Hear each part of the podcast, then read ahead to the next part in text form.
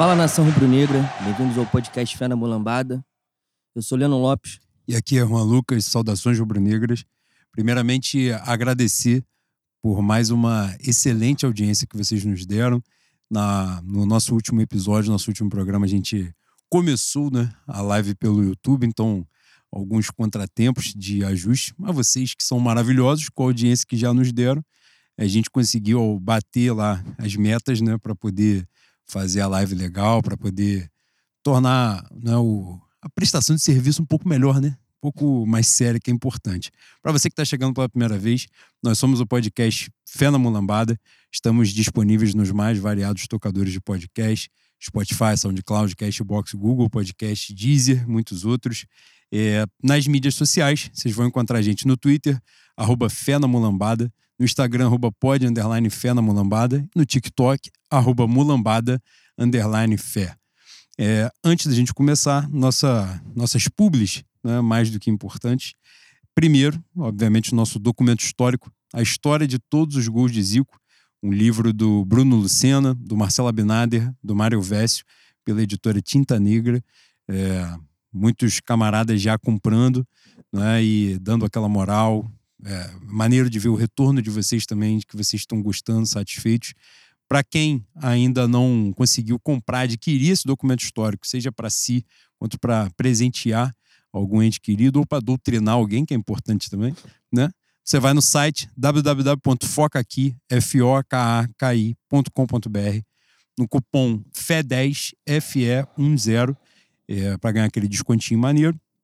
E você navegando pelo site lá, navegando pelo site foi foda, tá? Eu vou falar que a próxima vai ser internauta, que eu tô né, antenado pra caceta. Você comprando outros produtos, bateu 160 reais, vocês ganham um frete grátis, né? Então vale super a pena. E a gente indica, não é porque é lindo, é lindo demais e é importante demais ter isso com vocês. A nossa, nosso primeiro patrocinador maravilhoso de sempre, Lessas Burger. Porra, eu, eu dei uma quebrada no Lessa dessa fui pedir né, o, o, melhor lanche da Zona Oeste e o Lucas Lessa mandou e a gente, porra, divulgou pai Flamengo Atlético Paranaense, né? Aí deu uma amaldiçoada no, na divulgação da parada, mas as pessoas, o retorno da galera, às vezes a gente está precisando né, tirar foto, documentar a, a, a qualidade do, do trabalho do nosso Lessa. E a galera lá mandando comentário, um pouco. Às vezes o cara manda um comentário assim, pô, quando é que ele vai entregar no Espírito Santo? Aí vai demorar um pouco. Um né? pouquinho. Felizmente não vai ser com, com rapidez. Mas de qualquer forma, você que mora na Zona Oeste, Mangu, Realengo, Padre Miguel, Magalhães, Sulacap, parei aqui, viu? Deu o recado certo agora. Você vai lá no Instagram, arroba Lessasburger, fez o seu pedido. No final, você que está pedindo pela primeira vez, cupomzinho Fé na Mulambada, tudo junto, vai ganhar um descontinho maneiro. Você que, como a gente, pede direto, você já está no programa de fidelidade. Quando você bateu 450 reais, ganha um descontinho de 45, vale super a pena. Isso aí rapidinho você chega lá. Nosso outro parceiro também, Dinas Delivery, que é uma loja da família Dom Caça. Mais conglomerado um, Dom Caça. Do conglomerado, tão forte, tá? Tão grande. E Dinas Delivery, arroba Dinas, N de nada, ponto delivery. Você vai lá, faz o seu pedido da esfirra gourmet maravilhosa, que no último programa aqui estávamos, né? Lotados. Começamos a gravação aqui todos forradinhos, bonitinhos. Cupom de desconto, Fé na Mulambada, tudo junto, tanto no site quanto no aplicativo. Ganha um descontinho maneiríssimo de 15%. E lembrando que vocês também ganham desconto, seja comprando pelo site ou no aplicativo, se pagar no Pix. Então, né, para vocês que ainda não pediram, ah, agora todo mundo já está conhecendo, então mete bronca que sabe da qualidade mesmo. Nosso momento Xuxa Caprichosos Carnaval, boi, de hoje tem bastante beijo, né? Você tu percebeu? vai lançar candidatura em São Paulo, igual o Eduardo Bolsonaro? vai você. Mandar um beijo pro Rodrigo Madureira, Rodrigo de Madureira, que eu encontrei na final do Império da Tijuca. Aparentemente não estávamos torcendo pro, pro mesmo samba. Acontece. Né? Aliás, né? que, que final, hein, boi? Porra. Você Ai, quer ter críticas? Boi, eu tô doido pra passar um carnaval no monte. Sem sacanagem. Acabar esse negócio de samba, carnaval, puta merda. Beijo, Rodrigo. Satisfação te encontrar, querido. Mandar um beijo pra nossa Camila Choco Shake, a entidade dos sambas da cidade. Grande Camila, personalidade. Grande, grande literalmente, né? Que ela é alta pra caralho. Porra, 1,90m. Puta merda. Grande Camila, beijo, meu amor. Feliz aniversário, te dei um abraço no Samba da Volta. estendo carinho aqui pelo podcast. Espero que ela continue ouvindo a- merda que a gente faz, né? É importante. Beijo, querida. Nosso Parabéns. querido. ah, por E- favor. Não, pode ir, pode ir. Nosso querido doutor Endi Guabiraba, que eu chamava de Guarabira. Serve também, né? Finalmente aprendi o, nome dele. Beijão, querido. Você tem que vir aqui gravar com a gente em algum momento, hein? Toma vergonha na tua cara. Pô, o dia que as pessoas tiverem contato com a voz, com o grave, né? é com- brincadeira, tá? Com o Frank É Sinatra é, brincadeira, sacanagem, é tá? brincadeira. Enjoado, ele é enjoado. Um beijo, lindo, maravilhoso. Beijo, meu amor. Leonardo Alves, mandar um beijo. Também ouvinte nosso. E hoje é aniversário do doutor Adolfo Touzon, Causídico. causídico. É. Mais um marginal que o Pentágono forjou, né, boi? Beijo, e é querido. advogado, né? Porra, pentagonal é advogado. Pra você ver. Aí- Que beleza. Tá bom Que de beleza, como é? também. Como é a nossa querida escola da Intendente Magalhães. Querido, espero te encontrar logo pra te dar um beijo é, por conta do seu aniversário e que a gente, né, tome um negocinho pra comemorar mais uma volta. É importante, com certeza. Esse final de semana, Boi, estive em São Paulo, a terra da garoa, um lugar agradabilíssimo, maravilhoso. Pude conhecer, inclusive, o Museu do Futebol. Reconheço, é, reconheço, ó, recomendo. E é maravilhoso, emocionante, né, de verdade. A gente poder. Eu não tive a oportunidade, a honra de ver um jogo no Pacaembu. E é uma frustração que eu, Eu vou, tive. que eu vou carregar comigo para sempre agora, né? o Pacaembu não vai reabrir? Não, eles estão fazendo um empreendimento lá de dentro, só que ma- mantém a fachada, né? E o Museu do Futebol é na estrutura da arquibancada, né? É na parte de dentro. E, e é lindo, né? Emocionante, mu- de muito bom gosto. Tem uma parte que você entra assim que ela fica como se fosse o anel, né? Na parte de dentro, ali atrás da arquibancada. E eles fazem um jogo de telão assim, que você quando chega tem os cantos das torcidas, né? E aí, curiosamente, na hora que a gente entrou, é, o primeiro canto foi da torcida do Corinthians, né? E aí. Que o- a imagem fica lá, né? Passando vários vídeos e tal. E eu fui falei pra Brança, falei, não, aqui tem que ser o dos caras mesmo. Mas eu achei que era só o do Corinthians. E não era. E depois foram passando vários. E logo depois passou uma festa do Flamengo lindíssima. É, aquela exatamente dos balões brancos, né? E tal. Papel higiênico jogado pro alto. Balão que vai ser pauta hoje, né, Bui? Vai ser pauta, vai. é, tem pauta que promete. Mas enfim, né? Só dizendo, quem tiver a oportunidade que, que compareça, porque vale muito a pena. O preço foi super acessível, a, a inteira do museu foi de 20 reais. Então, assim, né? Vale muito a pena mesmo, de verdade. Dito isto, eu estava em São Paulo e tive a oportunidade de conhecer pessoalmente né, é, pessoas incríveis, maravilhosas, ouvintes nossos, e a gente pôde trocar uma ideia. Que- Quem estragou o domingo? Adivinha quem estragou? Esse time de merda. Se não fosse esse time, o domingo teria sido perfeito. Mas normalmente o Flamengo estraga as coisas. Mas, apesar de tudo, é por causa do Flamengo que a gente né, estreita esses laços, conhece as pessoas maravilhosas. Então, mandar um beijo especialíssimo, obviamente, para os anfitriões, Monara e Murilo, meu casal Momu, né? E mandar um beijo pro Charles. Charles me deu um santinho de São Judas. Ele, no meio do jogo, começou a distribuir santinho de São Judas Tadeu na sala. Toma, quem é que não tem? Eu falei, caralho, e aquele místico, né? Você fala assim, pô, agora fudeu. Agora. e nessa que ele deu o santinho, o Ayrton Lucas cavou um lance ridículo e a gente tomou gol. Acontece. Às vezes a fé tem essas, né? Tem essas situações. Mas Mandar um- talvez tenha impedido o pior. Talvez, é. É a leitura do cenário, né? Mandar um beijo pro Thiago, pro Ráfaga, pro Sérgio, que você conheceu, Sérgio Felipe. Ontem eu tive a oportunidade de, pessoalmente, poder conversar com ele. E tive a oportunidade, a honra de conhecer o Miguel, pro qual a gente já homenageou, já dedicou um programa aqui, né? Uma Miguel vez. que me, me encontrou no Itaquera, se eu não me engano. Isso, é, você chegou a falar aqui. Miguel fantástico, maravilhoso, depois de bater um papo super bacana. E aí, boi, pra finalizar, quero mandar um beijo.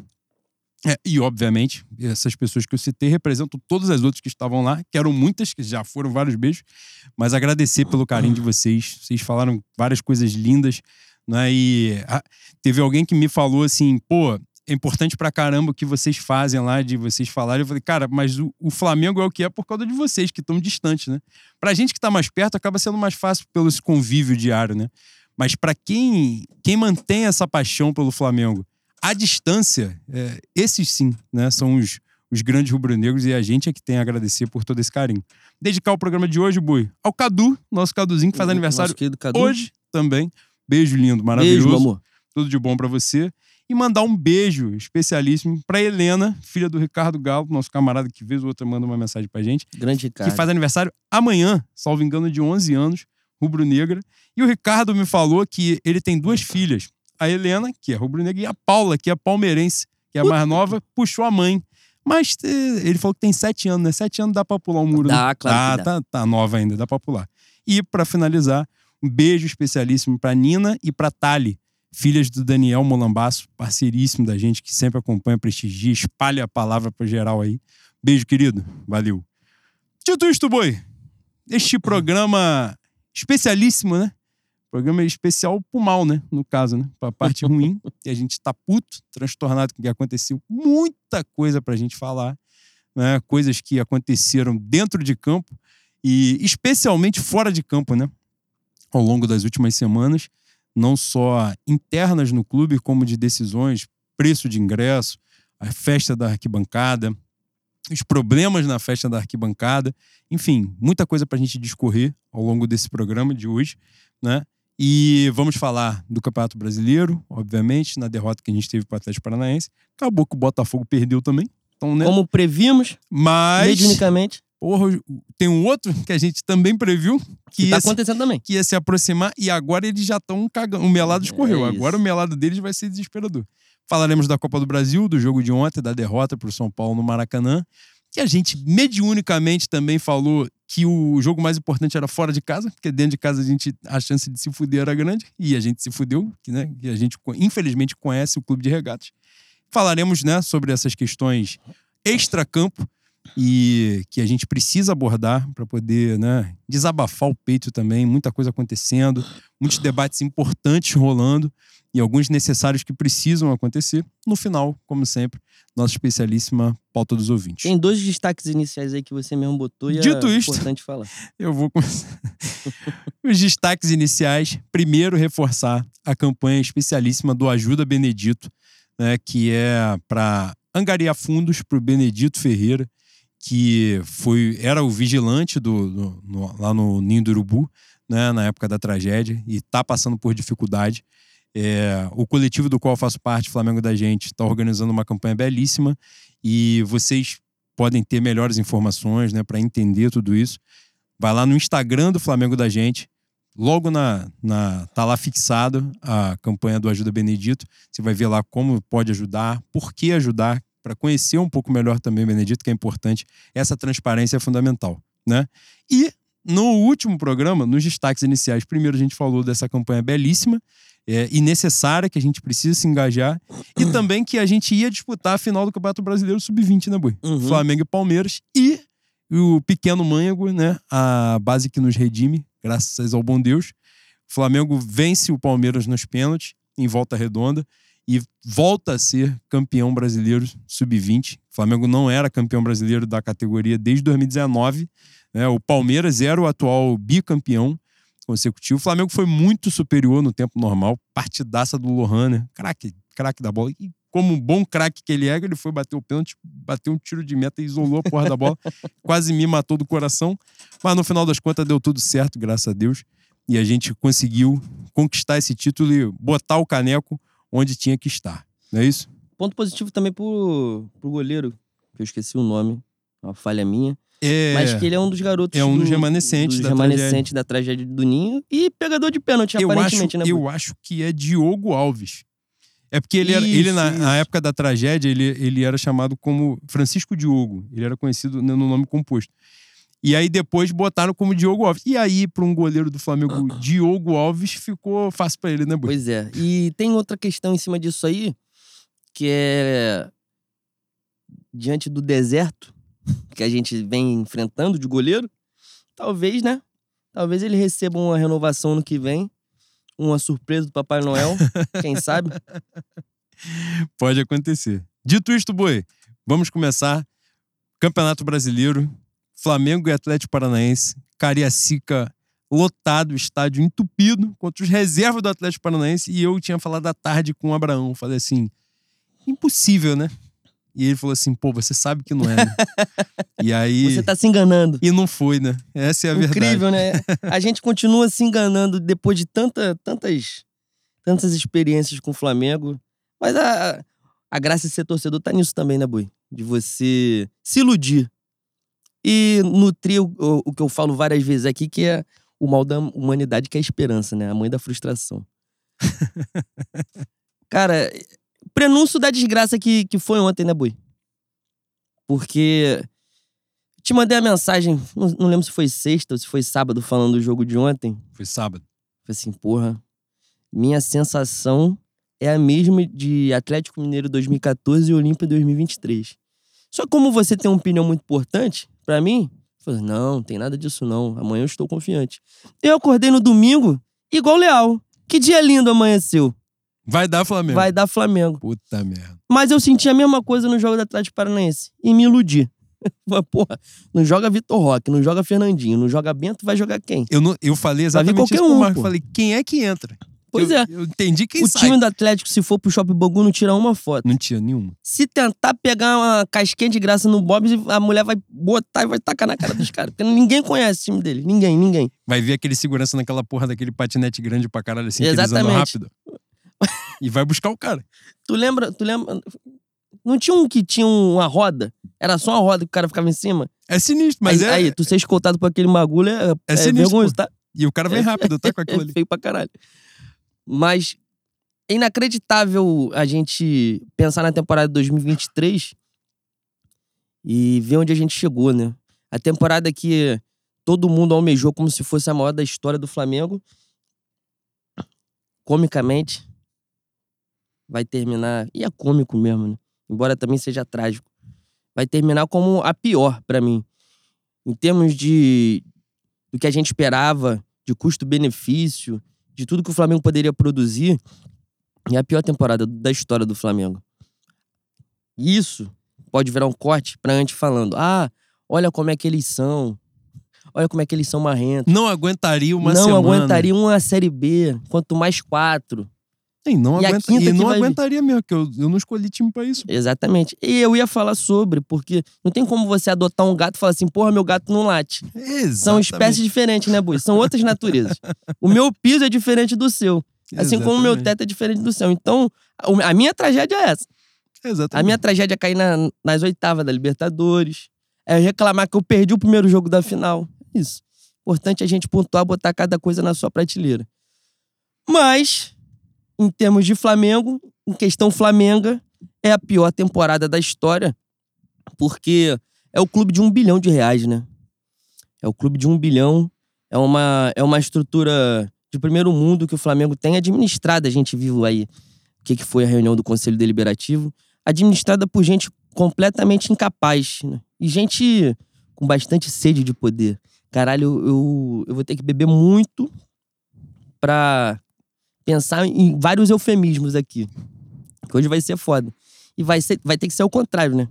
Quanto menos sobra eu ficar, melhor vai ser pra minha educação hoje. Exatamente. Porque se eu tiver sóbrio, Não, e a gente especialmente botou essa pauta mais pro final, que é pra tá legal, né? Pra tá temperado Pois já é. até chegar Mas você lá. vê, você me, me pediu pra falar do jogo do Atlético, eu tô discorrendo aqui, não falei nada do jogo do Atlético. Porque é uma vergonha, boi. É simplesmente a vergonha. Não tem como a gente perder pro time do Atlético com todo o respeito ao Atlético Paranaense, ao clube, não à instituição Curitiba e Paraná. A instituição Atlético Paranaense tem o meu respeito. É administrado por um ser humano de índole duvidosa? Sim. Mas que fez um time é, competitivo nos últimos anos com a administração dele. O Atlético foi a duas finais de, de Sul-Americana, não é? Não foi isso? Nos últimos cinco anos, duas finais de Sul-Americana, uma, Uma final de, uma final de Copa do Brasil, uma final de Libertadores. Então não é um time fraco, é um clube bem estruturado. Mas estava sem os seus três principais jogadores. E, porra, por mais que o jogo não fosse no Rio, jogo no Rio também é, é outro, é outro engodo que a gente tem que começar a repensar. Por mais que o Flamengo estivesse jogando em casa, é... e sem a Rascaeta, sem, sem Everton Ribeiro. O Everton Ribeiro tava no banco, né? Sem Bruno Henrique. Sem Bruno Henrique. Não, Sem tem- Bruno Henrique, sem Ayrton Lucas. não tinha como perder, cara. Até um empate seria, seria um resultado muito aquém. E a gente foi atropelado, né? E a- Boi, E ficou começa, barato. É. Ficou barato. começa uma, uma sinalização pro que aconteceu ontem, que é né, uma parte do que a galera anseia que a gente fale, é que São Paulo foi. encheu a porra do saco, um trabalhando dentro do, do bom francês, encheu a porra do saco pra trazer o volante, o Alan, né? E o Flamengo gastou tubos de dinheiro pra poder trazer o maluco. Chega na porra do jogo contra o Atlético Paranaense, ele deixa o maluco no banco pra botar Davi Luiz de volante e Thiago Maia de lateral esquerdo. Aí, curiosamente, deu merda. Tal qual o Thiago Maia de lateral esquerdo tinha dado merda quando ele, ele decide isso, né? Ele muda, ele faz uma substituição no jogo do Flamengo com o Cuiabá, e é exatamente a hora que abre a porteira que passa o trator do Cuiabá. Que ele bota o Thiago Maia na lateral esquerda. O Davi Luiz entra de volante completamente perdido, faz 350 não, merda. não só perdido, mas com uma má vontade extra- extraordinária também, né? Ele, o Davi Luiz entrou tão mal que o São Paulo fez uma coisa que raramente ele faz, que é mexer no intervalo. Teve que tirar o Davi Luiz às pressas. Na verdade, demorou E 49 demorou, minutos exatamente. pra tirar o Davi É Luiz isso. como volante. Entra o Alan no segundo tempo e o Alan consegue se machucar e tá fora da temporada, né? Também, o Zé Tá Meningite... fora da temporada? É, vai ficar dois meses fora, tá fora da temporada, né? Tá, tá acabando já. Caralho, vai voltar só pra ticar um amigo oculto mesmo e já era. E eu espero que, que dê uma sacaneada nele, né? Aí é o Porque- inimigo oculto. Exatamente. É, Então, assim, ali já rolou uma sinalização do óbvio, né? Do que a gente já tá cansado de saber. Que, que o trabalho ruiu, né? Então, assim, que ele tá cada vez mais perdido naquilo que faz. Ruiu em todos os sentidos, né? Mas ainda assim, pelo contexto, né, de você entender que vai enfrentar o time reserva do Atlético Paranaense, você acha assim, ah, porra, né? Não tem razão de ser, né, uma parada dessa. E o Flamengo, é, ele começa, né, a ter algumas sinalizações. A gente até brincou antes, né, a parada do, do Zé Ricardo na reta final, né? Que ele começa a fazer coisas em que ele não acredita, se bem que as coisas que ele acredita também não servem de porra nenhuma, né? Mas pelo menos ele tem convicção no erro, né? Nesse caso, ele já tá. Ele já entrou na, na, naquele momento, naquele estágio, de fazer as coisas sem convicção, né? Mesmo que aquilo que ele acredita seja uma merda, mas agora nem acreditar ele acredita. Então ele, pela primeira vez, né? Acho que foi a primeira vez aí, jornalisticamente, eu posso estar falando merda, que é raro também. Mas ele bota Pedro e Gabigol, encaixotou os dois. O Pedro não joga porra nenhuma, o Gabigol também não. E não satisfeito, ele achou pouco o que tinha acontecido na quarta-feira, ele fez domingo também na final. E deu exatamente na mesma merda. Os dois não jogaram nada. Mas enfim, na quarta-feira a gente perde para o Atlético Paranaense. E aí no final de semana o Botafogo perde para o Atlético Mineiro. Então a gente, né, pegando as reservas do Atlético Paranaense em casa, a gente poderia ter cortado de 12 para 9 e enfim ter caído para um dígito só de desvantagem.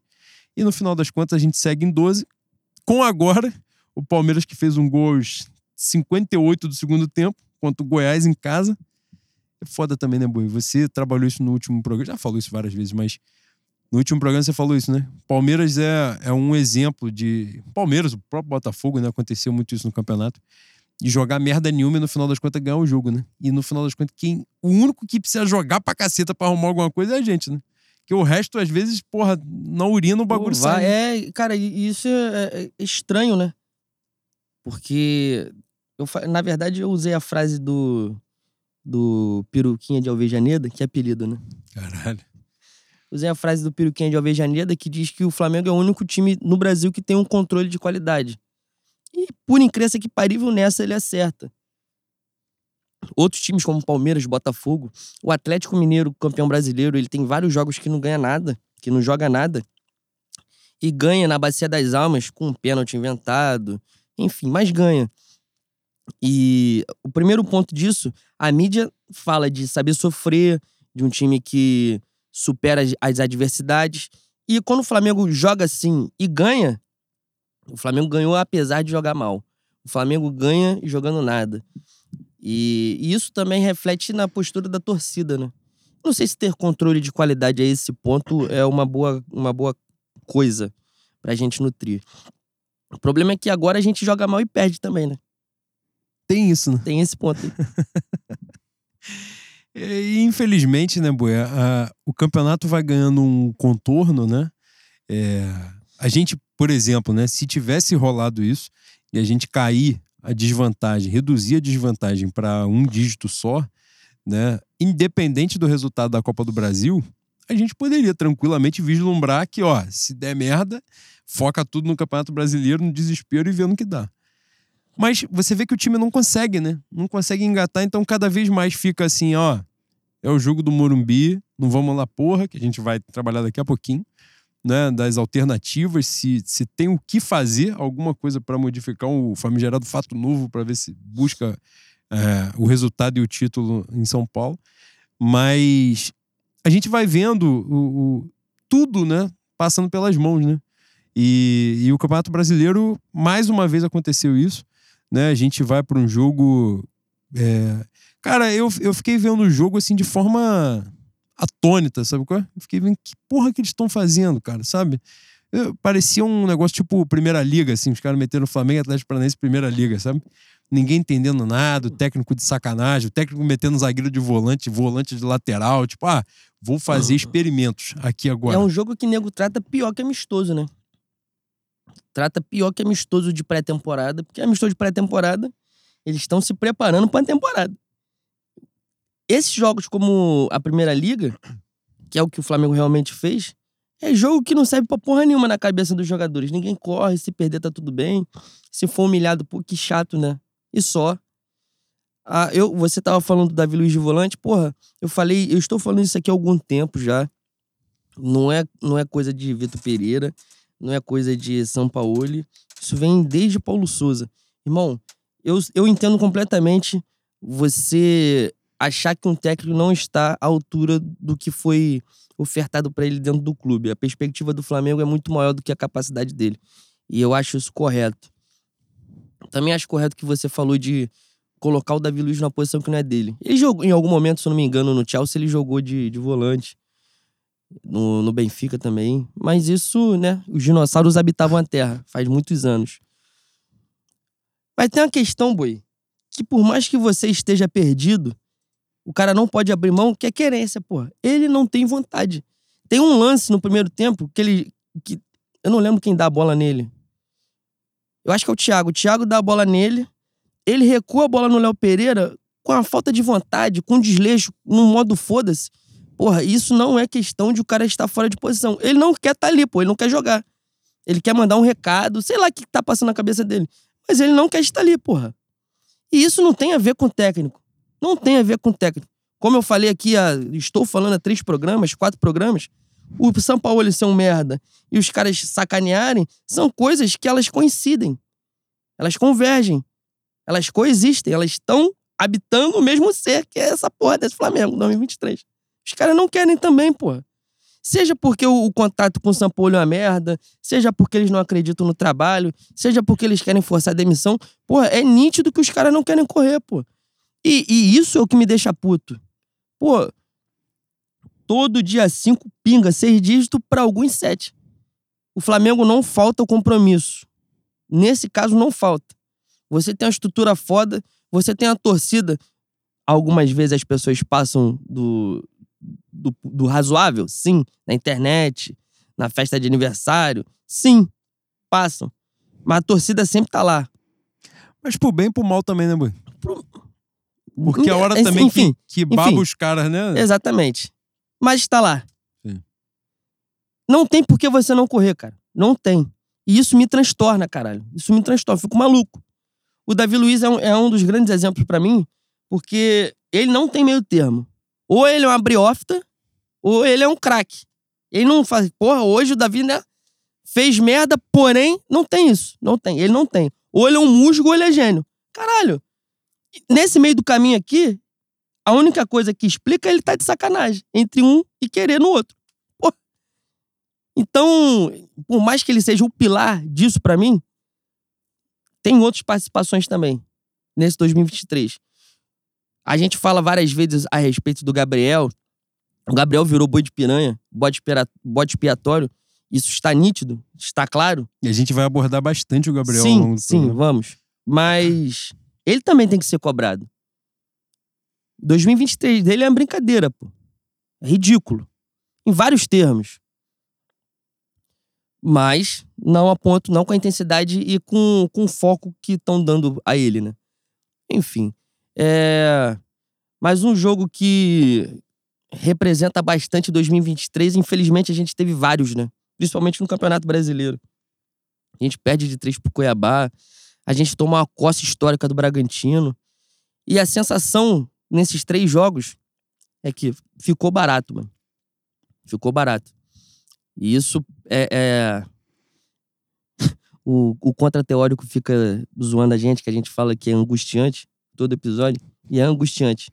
Eu acho que é, é o, a maneira que eu posso caracterizar o ano, a temporada, as coisas que a gente vem vivendo, é, é exatamente essa palavra. É angustiante, é sufocante. E eu, e eu tava desabafando com meu pai hoje. A temporada tá chegando no final. E a gente que gosta de viver arquibancada, porque é uma cachaça, mas eu tô exausto, mano.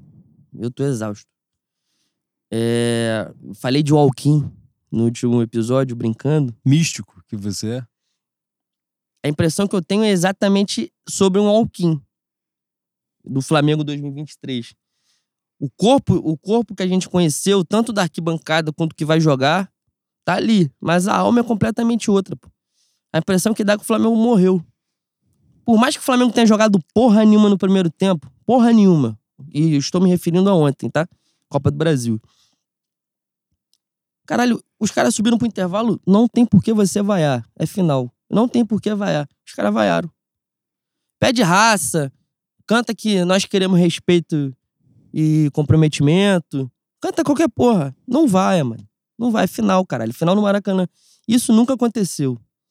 A gente vem falando que muita coisa nunca aconteceu e vem acontecendo, né? São tá novos, acontecendo. São novos tempos, né? Dindinha dizia que a gente ia ver coisas né? de levantar os cabelos e nós estamos vendo. É triste, é triste. Eu tô de saco cheio dessa temporada. Para falar bem a verdade, posso estar no calor do momento, mas não sei se em 2024 eu mantenho a frequência de, de Maracanã, porque é exaustivo. fisicamente é exaustivo, né? Ontem, principalmente, estava fazendo um calor do diabo mas mentalmente e emocionalmente a temporada de 2023 vai deixar muita marca. Era uma temporada de muita expectativa desde o início do ano, desde janeiro. E caralho, a gente só, só se frustrou, porra. A gente só foi triste. Dava pra fazer muitos sambas. Quem sabe um tango maneiro. Porque é só frustração, caralho. É uma coisa. Coisa de maluco, porra. Ficou de maluco. E aí o, o, o foco, quem as pessoas perseguem, é um cara que nos últimos anos deu a maior alegria da vida de todo mundo. As maiores. As maiores. É muito doido, né? E não é por acaso. Né? É um padrão, um padrão que vem de longo tempo. Graças a Deus, muita, muita gente já se ligou qual é, já se ligou o, o porquê acontece. E eu espero que alguma atitude seja tomada para que os, os verdadeiros responsáveis, não os verdadeiros, né? Cada um tem sua parcela os de principais. Culpa, mas os principais, eles sejam culpabilizados e cobrados, né? Porque na última, na última semana, achei que o, o Ash estava pingando na minha guitarra. É mesmo? Eu toco demais. Eu espero que eles sejam cobrados, porque na última semana, na reunião do conselho, que a gente vai falar, espero que a gente fale, Vai falar. Tivemos, tivemos o exemplo do que, que eles pensam a respeito de Flamengo, a respeito da torcida e a respeito de uma coisa que a gente não participa, que é o quadro societário. Mais uma vez, foram tiveram a decisão que não foi respeitada, né? Então, os principais culpados, eles têm que ser cobrados em algum momento. E antes, antes de a gente passar para a pauta da Copa do Brasil, né? Que a gente tem bastante coisa a discorrer. Só quero pontuar duas coisas aqui, duas. Eu que sou jornalista, né, Bui? E tenho compromisso com a informação. O Flamengo, nas cinco vezes em que São Paulo ele teve ao menos seis dias entre um jogo e outro, é, foram cinco oportunidades. O Flamengo não ganhou em quatro, né? E a única em que ele venceu foi o Flamengo Botafogo, 2 a 1 no Engenhão. Tomou 4 a 0 do Red Bull Bragantino empatou com o Lanterna do Campeonato do Maracanã, empata com os reservas do Internacional também no Maracanã e perde de 3 a 0 pro Atlético Paranaense e em Cariacica. É, o Flamengo 2023, se pegar o Bangu 2024 moça bonita, é costa do Bangu, tá? É costa do Bangu a ponto da gente comer no frango chique de graça. Vai passar dificuldade. Vai passar dificuldade. E eu vou de camisa do Bangu. Eu também, foda-se, sou Exatamente. Bangu. Aí quando o cara olhar minha tatuagem, fala: não, isso aqui é personagem. Pra você ver como é que são as coisas na co- na cadeia, né? A verdade, é, exatamente. Eles obrigam a gente a fazer tatuagem que é gente- É verdade, eu sou Flamengo porra nenhuma. E com o Sampaoli, pra gente passar pro tópico da Copa do Brasil, o Flamengo sofreu mais finalizações do que realizou em 36 jogos. Então o Sampaoli conseguiu a proeza nem de finalizar muito e de sofrer muitas finalizações. Ou seja, um belíssimo trabalho. E no- na tabela de. Tabela não, na classificação dos jogos fora de casa, o Flamengo é o líder. No Campeonato Brasileiro, é o melhor visitante. É o melhor visitante. Que é o que traz a esperança para Flamengo e São Paulo. Exatamente. No Morumbi. Dito isto, eu Que é uma sou- merda, né? Ter esperança é, uma merda. Exatamente. E Você já não tem tanta esperança assim. Você que já tá vendo a gente, já tá cagando nessa porra, essa é a verdade. Fazendo um corte aqui rapidinho da fala do, do Boi, é, nós botamos um, um Pix. Muita, muita gente fala como é que pode ajudar o podcast. Infelizmente, a gente ainda não tem o superchat. Eu estou falando porque eu mesmo me lembrei, Vitor Gama acabou de doar. 10 reais. Rico. Pergunta qual o, o nome do senhor Gâmaro, pai dele, que fez 60 anos agora, que é botafoguense, vai ser campeão brasileiro em Mas 2023. deu um mundo Vitor Gama. Isso aí, esse equívoco ele cometeu e. Cara, ele ia falar uma merda. E agora é live, né? É. Agora é complicado.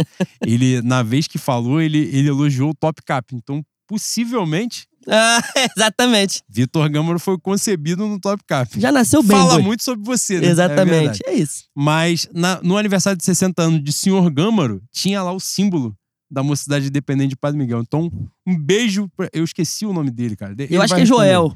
É Joel? Eu acho. Um beijo pro seu Joel, que é independente como eu. E botafoguense como eu também. Que isso aqui é mentira. Eu sou Flamengo de porra Tá nenhuma. bom, e Botafogo? Agora meteu um recorte aqui, bota no meu rabo até o fim da vida.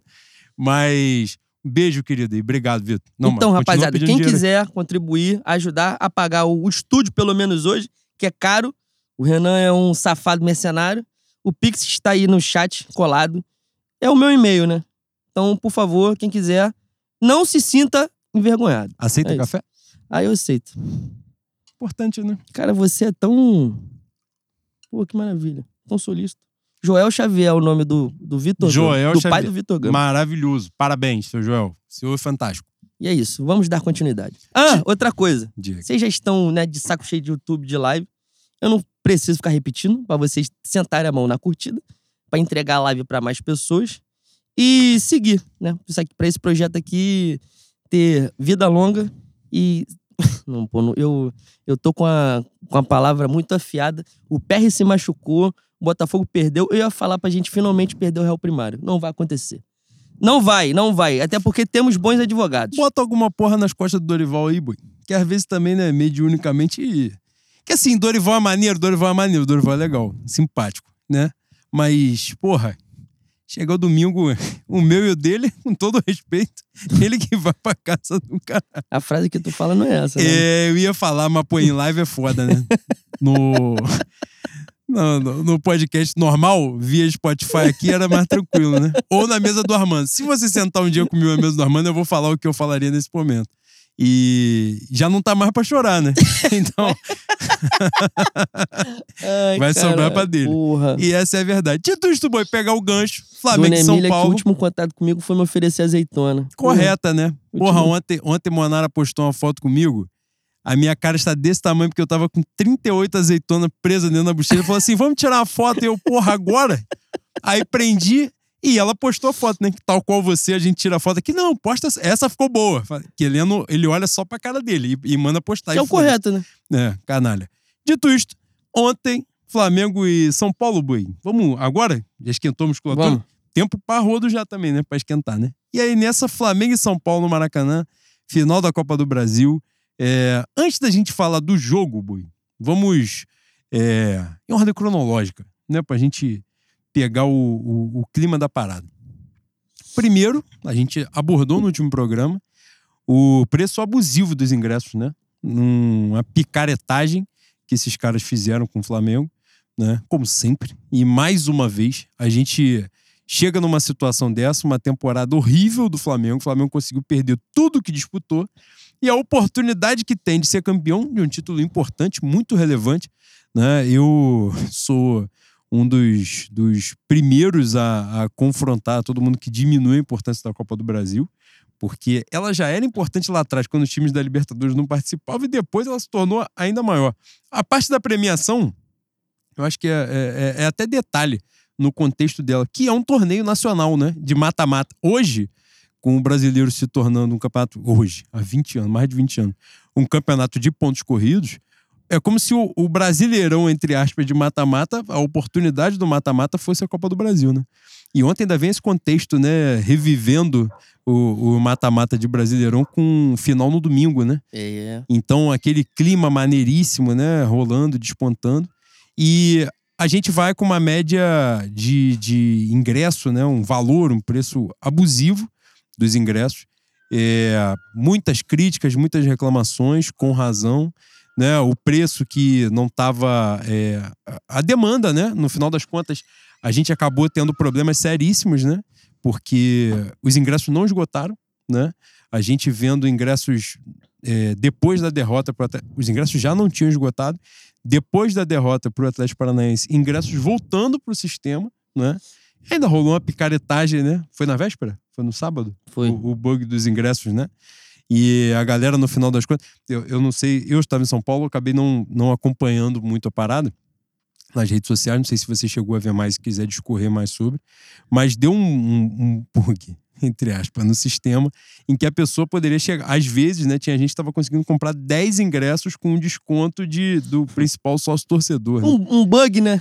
Curiosamente, sim, né? sim, sim. É, o problema no sistema aconteceu. Um bug quando... que explica muito o porquê em jogos decisivos a gente vai querer comprar. A gente vai comprar norte, a norte igual tem em 10 minutos. Exatamente. Incrível, né? Jogo fora de casa, 5 minutos acabou em Acabou. Ah, era tão pouco, eram só 10. E aí a galera. E, e isso é muito bom, né? Porque a galera já exalta assim, porra aí, essa torcida é foda mesmo, olha lá. Esgotou em cinco minutos o ingresso. Fala, não, a gente até é foda. A gente até fica mesmo, mas. Mas nesse aspecto específico, não foi sobre isso, É isso. o assunto, né? E aconteceu, né? Deu lá o problema no sistema, coincidentemente, no momento em que a gente conseguiu a proeza de não esgotar ingressos para uma final nacional no Maracanã, né? É, com um time forte como o que a gente tem. E enfim, eu acho até é, o próprio argumento do time forte. A gente lotou tudo, né? Sempre, né? Com qualquer time tendo a nossa camisa, a gente chegando em jogo grande ou não jogo grande, a torcida do Flamengo sempre entupiu o Maracanã, entupiu qualquer estádio. Né? Não, não se trata de merecimento, né? A torcida do Flamengo vai independente de qualquer coisa. E os caras conseguiram é, errar tanto na precificação, né? Eu, eu, isso eu falhei, porque eu não teria problema em citar o nome dele, não. Mas eu vou achar até o final do programa, eu vou achar. Teve alguém, não sei se é diretor de marketing, sei lá que porra que ele é, que no dia seguinte a- ao início da, da venda dos ingressos, ou dois dias depois, falou assim: a prova do nosso acerto na precificação é que os ingressos já vão esgotar. E os ingressos não esgotaram. 15 dias de venda, os ingressos não esgotaram.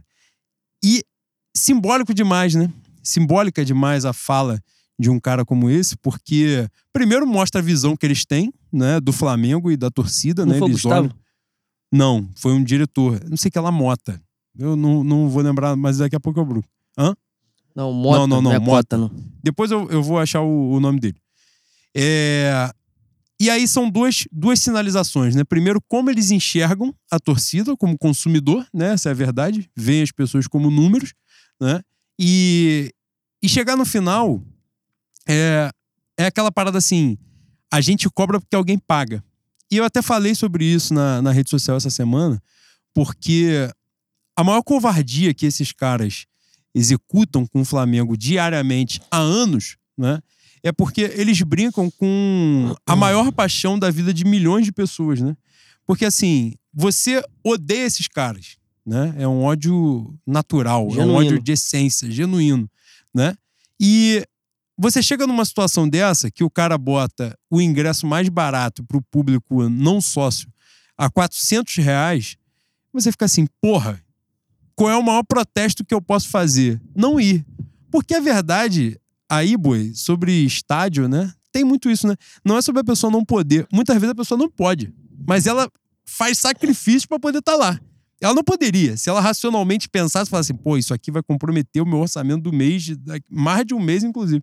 As pessoas estão dizendo que o nome do diretor de marketing é Marcos Senna. Senna, desculpa, falei, falei merda Mota, eu já ia falar Marcos Mota, que é outro também, parelhinha deles, né? mas é advogado, é outra parada. O Marcos Senna, que foi quem deu essa declaração aí. É... Enfim, voltando.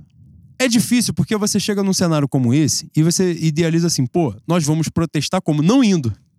Só que como é que tu vai protestar na final, bicho? Sabe qual é? Tu, tu protesta em outro jogo. Flamengo Goiás, no Maracanã, tu protesta, pô. Flamengo e São Paulo, final da Copa do Brasil, como é que tu protesta? Aí você momentaneamente faz um recorte e fala assim: ah, o Marcos Senna que se foda, né? E aqui é a final da Copa do Brasil. Só que os caras se aproveitam disso sempre, sempre, todas as vezes. Então, assim, a gente aqui tá falando sobre preço de ingresso, mas isso vale para tudo, né? Vale porque eles estão fazendo com o Flamengo hoje, né? Esse ano, essa temporada, todas as merdas que eles fazem. Vale como eles botaram o Flamengo como instrumento de, de fascismo, e essa é a verdade mesmo. Botaram o Flamengo lá usando, a, aparelhando o Flamengo para eles poderem tomar vantagem pessoal. E, e você fica naquela, né? porra, o que, que a gente faz, mano? A gente bate nos caras, aí os caras começam, coincidentemente, tal qual algumas coisas que vocês viram no, no Brasil nos últimos anos, né? Se você bate no Flamengo, cara, aí, tá vendo? Você tá torcendo contra o Flamengo. Isso não existe. Quando você critica esses caras, porque. Boia, eu tava tendo uma conversa é, sobre isso com o Miguel ontem. Algumas coisas, quase tudo no Flamengo passa. Poucas coisas ficam. Duas coisas ficam: o clube e a torcida. Isso fica. Todo o resto é transitório. Dirigente é transitório. Jogador é transitório. Tudo, tudo é transitório. Patrocinador, tudo muda. Agora, o clube e a torcida vão estar lá. Então, quando a gente bate nesses caras, não é torcer contra o Flamengo, muito pelo contrário, é para tornar o Flamengo melhor, tornar o Flamengo mais forte. Né? A gente vai abordar depois o que aconteceu é, internamente no Flamengo na última semana e outros aspectos, não só da, da questão de votação do conselho, mas essa parada de Gabigol, de Landim, de São Paulo, da porra toda. É, mas isso daí é, é o caminho que a gente tem para tornar o Flamengo melhor. É o que a gente pode fazer. E aí, para não, não devagar, a gente é, viu ontem, né, no, no Maracanã, teve um episódio, eu acho que foi o Davi que escreveu sobre isso. Davi Joseph. Joseph, não sei como é que pronuncia, mas ele deve estar assistindo a gente. Camarada querido que foi o. Ele disse que foi o, o fiapo de esperança que ele teve do que aconteceu ontem. Quando no Maracanã anuncia um público e renda, né? O Maracanã dá uma vaia, normalmente, para quem não tem hábito de Maracanã. O momento do público e renda é hora de aplauso, porque normalmente tem público pra caceta. No, a, a torcida do Flamengo não aplaude a renda, mas aplaude o público, né? Sempre. E isso, inclusive, é, faz com que haja uma dificuldade de comunicação do próprio cara que, que fala no Maracanã, que às vezes o jogo tá 0 a 0 e ele, ele fala com excitação o público, né? Tipo, foda-se, aí também já é demais, né? Não vou aplaudir o público numa circunstância dessa. Mas, nesse contexto, quando foi anunciado o público, e a, quando foram anunciados público e renda no Maracanã ontem, veio uma vaia estrondosa imediatamente e de forma orgânica até, e isso foi lindo, né? A torcida começou a xingar o Landim né, diretamente. É, isso foi muito marcante, muito especial, e ele disse que foi um fio de esperança, e eu senti aquilo de uma forma muito especial mesmo, também, de verdade. Achei aquilo muito bonito, necessário, importante, e tomara que não seja uma exceção. Tomara que isso não só aconteça no Maracanã por causa de valor de ingresso. Tem, não falta razão para xingar esses caras, para ser contra esses caras. Isso é muito importante. E ontem, para a gente prosseguir falar do jogo, e depois também, se você quiser falar alguma coisa sobre isso, você que estava lá. Mas a renda que foi anunciada foi a renda de 26 milhões de reais, né?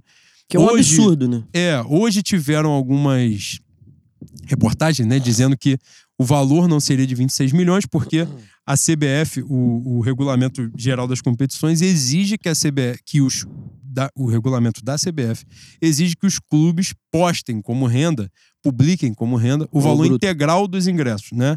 Então, por exemplo, no ingresso tem desconto, o plano tal tem desconto X, o plano de sócio torcedor tem desconto de não sei quantos por cento no valor do ingresso. Então, o clube tem que divulgar é, não sei se na Copa do Brasil ou se em outros torneios isso acontece, mas o clube tem que divulgar o valor bruto, né? Então, que em tese o valor da renda do Flamengo teria sido de 16 milhões, né? O valor da renda bruta, no final das contas, a renda líquida seria 11, enfim. Aí os caras até fizeram uma comparação, porque na renda bruta a maior seria essa, Flamengo e São Paulo, mas proporcionalmente, né, se você fosse ver a é, questão econômica, né, e tal, a variação, correção econômica, a do Atlético Mineiro, da final da Libertadores, ainda seria a maior do que a do Flamengo.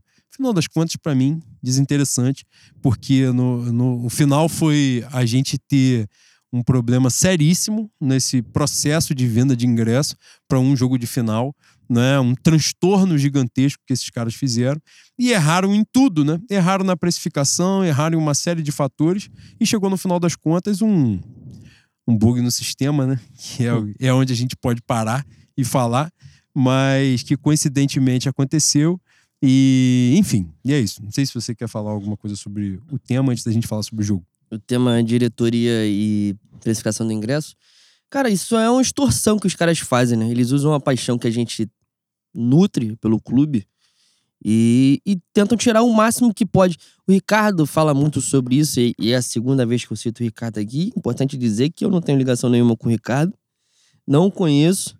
Acredito também que ele não virá à presidência, mas é importante ver que tem gente lá de dentro que tem uma, uma noção um pouco mais é, correta, que tange com o popular do que é o clube de regata do Flamengo e consegue bater nesse tipo de, de postura da gestão Landim com, com conhecimento e convivência, né? Ricardo, se eu não me engano, é um cara respeitado dentro do mundo do marketing, já trabalhou como consultor de alguns clubes do Brasil, Atlético, o Esporte, enfim. E ele, ele aborda esse, esse ponto dizendo que o produto futebol é um produto diferente de outros no mercado. Né? É o único que o cliente ele tá lá estando bem ou estando mal. E tem uma coisa também que é muito interessante para mim em relação ao mercado, que qualquer, qualquer empresa, o cliente ele tem uma voz importante dentro da estrutura de venda, né? De venda, de enfim, a estrutura toda da indústria, ela passa pela pela avaliação do cliente. E o Flamengo do Landim, ele não trabalha assim, né? Em nenhum aspecto. E isso vem piorando cada vez mais porque nem a palavra do sócio proprietário, que eles consideram como os reais donos do Flamengo, isso já foi dito por gente da gestão, porque está no estatuto, o Flamengo é dos sócios proprietários, não é do torcedor. Se o problema é esse, a gente. É isso que eu falo, Boi. É isso, exatamente isso que eu falo. Tem certo tipo de, de resolução que a diplomacia não alcança. Esses caras não entendem diplomacia, eles não entendem jogo político. A gente viu no Conselho Deliberativo semana, essa semana agora que passou, eles não aceitaram por mais uma vez a decisão do Conselho. Assim como a decisão da, daquela tarja vermelha na terceira camisa, que foi recusada no Conselho, passaram por cima e puseram então, nem a, nem a opinião, nem a decisão dos conselheiros, que eles acham que são mais Flamengo que o resto, por serem sócios proprietários, eles levam em consideração. E isso é, é um exemplo muito claro, e, e dentro de vários, né? Vários. Eles deram vários exemplos ao longo da. São seis anos de gestão, né? Ano São. que vem chegam a. É o, é o quinto ano. É o quinto chega ano. Chega o sexto ano em 2024. Em seis anos de gestão, eles deram inúmeras atitudes, de, inúmeras demonstrações e demonstrações de, de despotismo. É uma ditadura, basicamente, o que eles querem. Eu não vejo nenhuma saída em relação a enfrentar a, a gestão Landim, até porque não acredito muito, apesar da vitória da oposição no, na, no último pleito, da, de quarta-feira. Foi quarta, né? Ou foi quinta? Enfim eu não acredito muito que não vá ganhar quem o Landim indique. Então, a gestão Landim terá só outro nome, mas as ideias continuarão ali. E eu não acredito que haja possibilidade de enfrentar esses caras politicamente, no diálogo, na diplomacia. Eu só acredito em pressão na rua.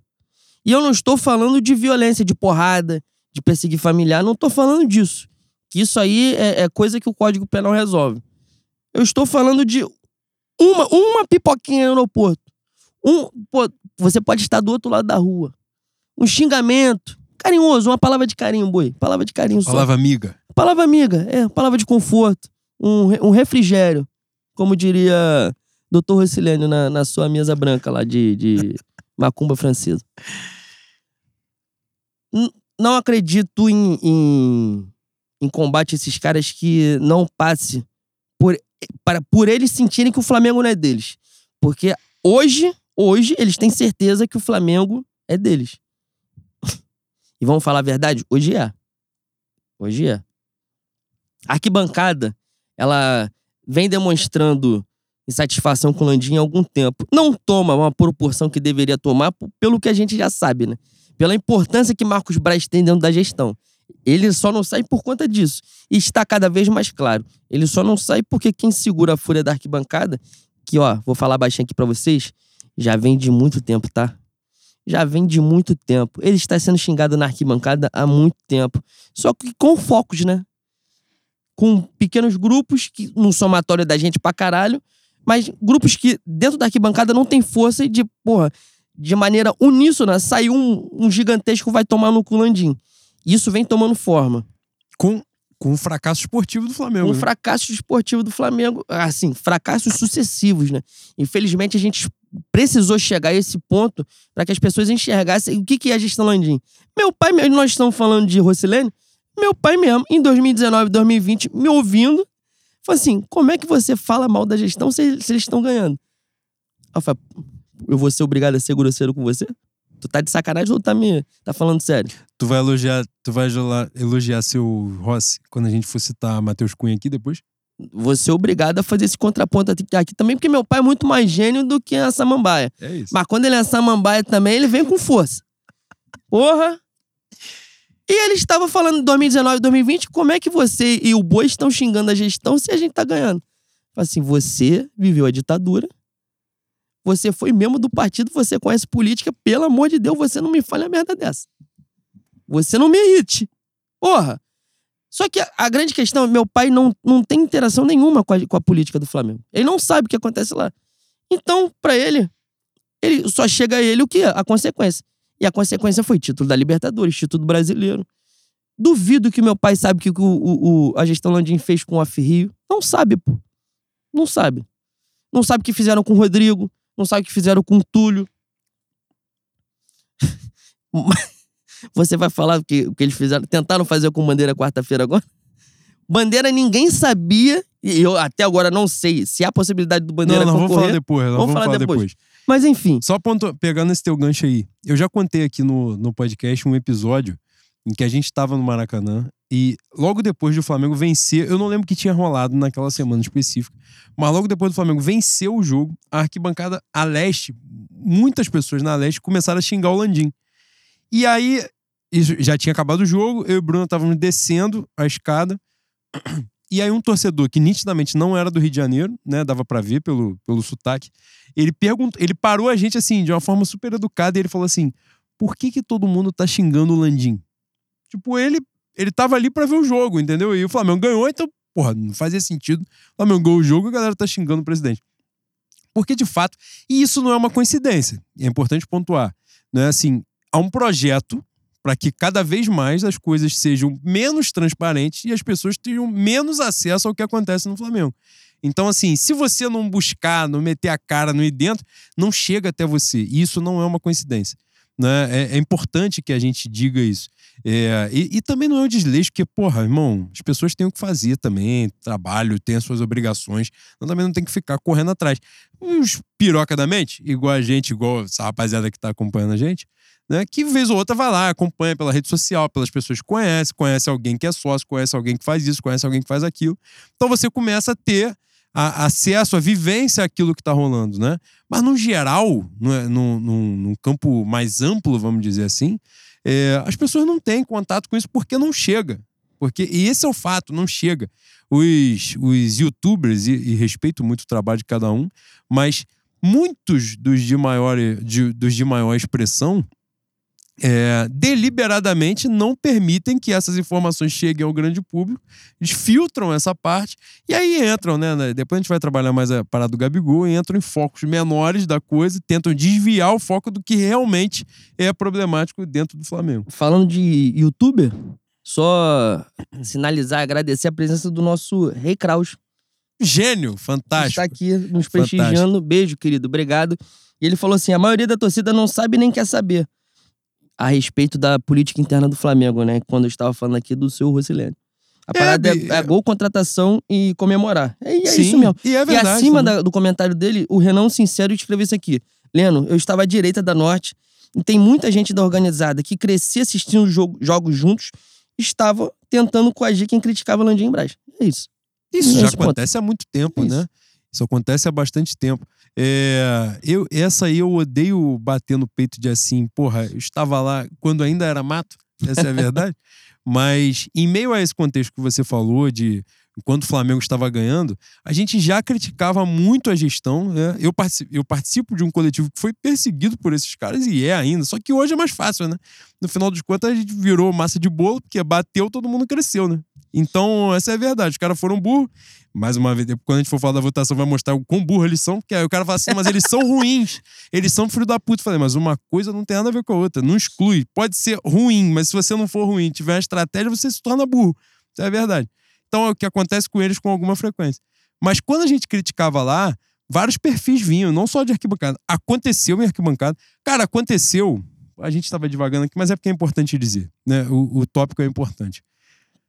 Logo depois da tragédia, salvo engano, é, minto. Um ano, no aniversário da primeiro aniversário da tragédia, dia 8 de fevereiro de 2020, o Flamengo foi para um jogo, nunca vou esquecer isso. Flamengo e Madureira, campeonato estadual. As, uma organizada, eu não vou citar o nome, uma organizada que não é uma das principais, mas não é não é uma das duas principais. Pronto. Vou dizer, para quem, Uhum. quem pegou, pegou, quem não pegou também, pelo amor de Deus, né? Que normalmente passa como, como aquela ideia de chapa branca e tal.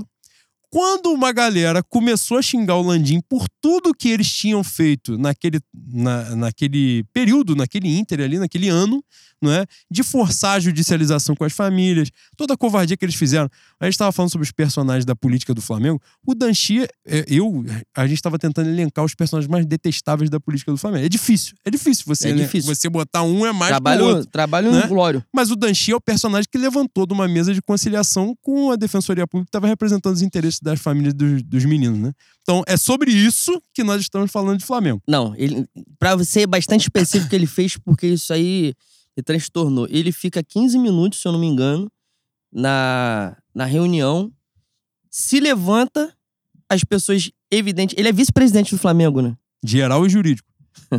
Só isso. É o vice-presidente geral e jurídico do Flamengo. Ele se levanta, 15 minutos de reunião com as famílias do- dos garotos do Ninho, e fala que ele não está ali como representante do Flamengo. Representante jurídico. É, ele, tem- ele foi só prestar E tem solidariedade. uma coisa na época, acho que de dizer que tinha um outro compromisso. Enfim, Exatamente. foda-se, Né? Não e, e deu razão, essa justificativa. Mas aconteceu. Isso é um fato, isso aconteceu. Isso está na internet, a gente não está inventando. É, não. Vocês podem procurar agora no Google e vocês vão ver que ele fez esta porra, essa coisa inacreditável e, com todo respeito, desumana. Salvo engano, desumana. salvo engano, a matéria é do GE. Se eu não estiver enganado, a matéria é do GE que relata isso. Mas enfim. No dia desse. Nesse 8 de fevereiro, no jogo contra o Madureira, quando uma galera levou faixa e começou a xingar o Landim, a galera da organizada ficou olhando no sentido de coagir as pessoas que estavam xingando. 2020. 2020, Flamengo campeão brasileiro, campeão da Libertadores.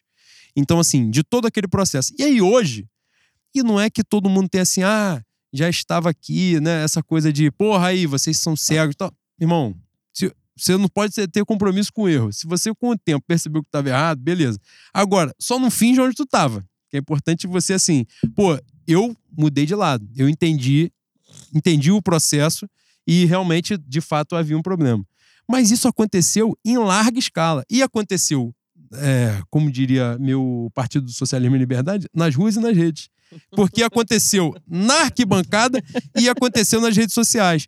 Uma série de perfis desses que se pagam de engraçadinho, caralho, começava a perseguir todos os perfis, chamavam de Flá Pessoal. Porra, logo eu, né? Os caras chamando de, de Flá Pessoal e eu querendo só botar meu 13 na urna e os caras tentando marcar a gente, né? Dessa forma. E no final das contas, todo mundo que falava era isso, porque queria que o Flamengo fosse não sei o quê, queria que o Flamengo fosse uma comuna de papapá. Eu queria, eu queria. Até gostaria. Eu gostaria, mas eu sei que não é possível. A, a- a- a rapaziada do Landes, Landaço. Ah, teve muito, né? Teve muito, teve muito. Teve gente, cara, que se finge de. Cara, é. Agora você vai. Vai, porra. Engatou a primeira, puxou pra segunda, foda-se. Bruna teve um dia que brigou comigo e falou assim: a expressão é se finge de linguiça pra entrar no pão. Falei, mas eu não falo de uma forma errada. Não fala não, porque é muito mais poética essa se que você faz de falar. pão pra entrar na É linguiça. isso. Essa é a verdade. Então, assim, essa galera já faz há muito tempo, perseguiu muita gente nas arquibancadas, silenciou muita gente, é, coagiu de uma série de formas. Porque a galera acha que coagir é só ir lá e dar um tapa na cara. Dar um- Não, é o olhar. Porra, é um olhar de 50 pessoas. Tu tá sozinho, tu é o que? Super-herói, tu é o Batman? Tu vai pegar todo mundo? Não vai. Porra, tu vai ver e falar, irmão, vou sair daqui, vou mudar de lugar. E é assim que normalmente as coisas caminham. Então, isso já rolava nas arquibancadas, rolava nas redes sociais, as pessoas perseguindo, viam um filho da puta desse com 100 mil seguidores, porra, botava o holofote em cima da pessoa lá e mandava todo mundo partir pro massacre. Porra, nó- nós estamos falando de, de massacre, de sacanagem. Só vou te falar, quando você vai continuar sua fala, quando você terminar, eu vou ler o tweet do Peruquinha de Alvejaneda sobre o Tosa. Você viu a sacanagem que ele fez com o Tosa?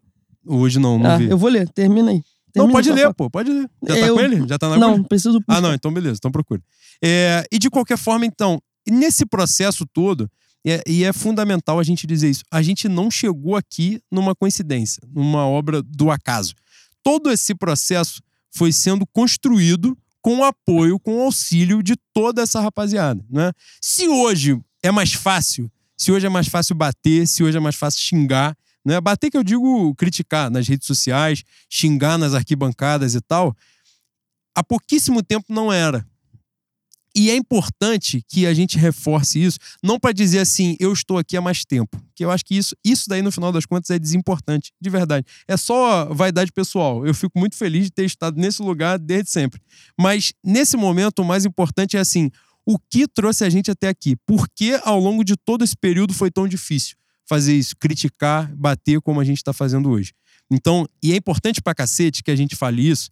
É, a gente não tá falando da Copa do Brasil, mas a gente vai falar depois, foda-se, porque isso é importante. É, porque, assim, cara, o Flamengo é um clube de um bilhão de reais de orçamento. Então, assim, se esse ano o Flamengo não ganhar título, se não ganhar a Copa do Brasil domingo que vem, ano que vem vai passar o carro em alguém, vai ganhar alguma coisa. Inevitavelmente o Flamengo vai ganhar alguma coisa, porque o Flamengo tem o melhor elenco, o Flamengo tem dinheiro pra caralho, tem mais dinheiro que todo mundo. Então, no final das contas, a coisa acontece. Você, você precisa ser um imbecil, você precisa ser uma, uma horda de idiotas, de imbecis como esses caras são, para que a gente não consiga ganhar nada. Mas se Mas você você já viu que eles têm talento. e eles conseguem. Se você falar assim, porra, eu duvido, eles fazem. isso. eles fazem porque eles, o que eles puderem fazer de merda, eles fazem pra atrapalhar.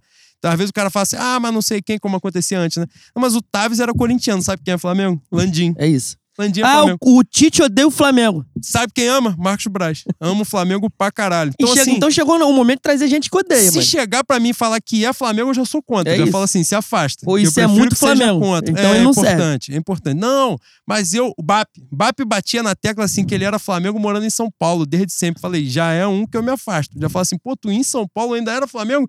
Torce, chama alguém que seja Palmeiras pra poder agregar aqui. Porque esses caras, no final das contas, os caras não são Flamengo, eles pensam nele mesmo. Quando eles chegam lá, o, o clube deles é, é o desempenho pessoal deles, aquilo que eles ganham através do, do, do- do desempenho do Flamengo, né? E, e, e a base disso, pra eu passar pro Leandro, pra já achou o bagulho? Já. No- a base disso tudo é que, assim, ano que vem, o Flamengo inevitavelmente vai ser campeão de alguma coisa. Vai ser campeão brasileiro, vai ser campeão da Libertadores, da Copa do Brasil. Se bobear, ganha a porra toda. Porque esse ano eles ficaram prendendo a porra do dinheiro, não gastaram com nada. Ano que vem, no eleitoral, eles vão abrir o cofre pra ir pra dentro. Aí, no final das contas, a coisa acontece. Acontece mesmo, não precisa da genialidade. Os caras fizeram aquela lambança, aquela quantidade de merda que eles fizeram em 2022. E o Flamengo ainda ganha a Copa do Brasil e a Libertadores, pô. Entendeu? E no mesmo mês. Então, assim, no final das contas, é, a- esse não, não é o, o, o que diz, né, o que tá certo ou não, porque a conjuntura do Flamengo, ela é muito, muito superior. Cara, o Flamengo tem meio bilhão de orçamento a mais do que o, o segundo clube mais rico. Assim, é dinheiro pra Que caralho vem ganhando junto com a gente desde 2019. que está competindo pau a pau. Se, se alguém tem 500 milhões a menos que você e compete pau a pau com você, fala muito mais sobre você do que sobre o cara. E essa é a verdade, porque, em tese, esse cara não poderia competir com você. Ele compete única e exclusivamente porque você é um merda. E essa é a verdade. Então a diretoria do Flamengo é uma merda, e por isso que a gente tá no, no cenário que tá. Você quer citar o tweet? Eu tô procurando o. o não, vou achar o tweet original do Tosa para ler todo. Mas o Tosa ele faz, no calor do momento, um tweet falando: parabéns ao São Paulo, campeão da Copa do, Copa do Brasil 2023. Sim, campeão. Flamengo não vai virar esse placar. Não com esse futebol. Ou melhor, com nenhum futebol. O que o Vitor Pereira começou a destruir, o São Paulo. Aí aqui eu não consigo mais ler. O Peruquinha de Alvejaneda dá um retweet comentado e escreve: Óbvio que o Flamengo tem hoje chances pequenas de título domingo que vem. Mas quando alguém se propõe a ser influencer do clube, escreve isso aí abaixo, a ideia é apenas agradar seguidores. Olha o que ele escreveu. A ideia é apenas agradar seguidores irados com o jogo e fazer discurso político. Bobo é quem acredita. Caralho, é muito. É muito cara de pau. É brincadeira, tá? Isso aqui é sacanagem. Todas as críticas a Landim, Braz, São Paulo e jogadores, etc., são muito pertinentes devemos fazê-las. Mas rubro-negro que joga toalha assim é apenas alguém que em busca de enga engajamento. Que papelão, tosa flá. Cara, Cara, fala, fala, fala, fala que eu vou beber. Eu fala vou, que eu vou beber. Vou falar uma parada pra você de coração. Eu pensei pelo menos cinco coisas ao longo desse Twitter e a mais tranquila delas me faria pagar 35 seis trabalhos. Agora está um pouco mais barato no governo de Luiz Inácio? Sim. Mas ainda é uma coisa cara, boi. Pra Cara, você pagar em dezenas, é, ainda é pesado. Então, é difícil, né? E o final. A gente tava falando da. Só da... bobo acredita que é foda, né? A gente tava falando da, da Fla Arca aqui, citando os defensores, Landes, Landaço. Gente que. Não, essa não é a Fla Arca, né? A Fla Arca são os Totoca, né? Essa não é a Fla Arca. Esses são os mandados, né? Ah, mas eu acredito que. Ah, então, são os mandados, mas eu acredito que essa rapaziada não receba financeiramente para defender. Defende porque gosta, por acredita, por identificação que é muito mais legítimo do que, do que Peruquinha de Alvejaneda, né? Que ele, claramente, ele, ele é uma. Pô, vocês vão me perdoar, mas a, a única analogia que eu consigo fazer é essa. Ele é uma puta. Ele é uma puta da diretoria, pô. É uma, uma pessoa que vive da noite num baixo meretrício, usando o jornalismo como, como fonte, como via de sustento. Cara, não tem condição hoje de você ouvir o Peruquinha de Alvejaneda e não achar que ele é mandado, porra. Olha o que ele escreveu pro Tosa. Que porra o Tosa ganha com o Flamengo? Algumas. Que o, porra o Tosa escreveu pra ele? Exatamente. Que, porra. Não, que porra o Tosa ganha com o Twitter? Que porra. Que porra o Tosa escreveu diretamente pra ele? E eu não sei se no tweet original o Tosa fala do, do da gestão. Porque o, o Tosa é sócio proprietário. Né? E a gente já viu que se o, o sócio proprietário falar qualquer coisa contra a gestão, ele vai ser perseguido vai sofrer sanção lá dentro, vai ser limado por 15 dias, 15 anos, 15 milênios. Enfim, é, é complicado, né, Bui? É complicado. Graças a Deus as pessoas já estão se ligando. Infelizmente precisou o Flamengo virar esse queijo suíço pela temporada. Se fuder de verde e amarelo para falar em bom Exatamente. Francês, né? Precisou a gente se fuder todo para nego enxergar o que, que realmente acontece e que as vitórias foram pela força do dinheiro e por, na verdade, por um grande acaso, né? Surge Jorge Jesus. Não só Jorge Jesus, o Flamengo tem a sorte de ah, encontrar um elenco que, com um técnico de, de verdade, deu liga rapidinho. Por mais que o, o Jesus tenha tido um tempo hábil ali para treinar, de alguns meses por conta da Copa América, mesmo assim, isso só aconteceu porque os caras deram liga assim, ó. E isso é muito difícil. Por mais que você tenha dinheiro pra caralho, mais que você seja multimilionário, é muito difícil você encontrar um grupo de jogadores que dá liga como deu o Flamengo 2019. A segunda maior geração da nossa história.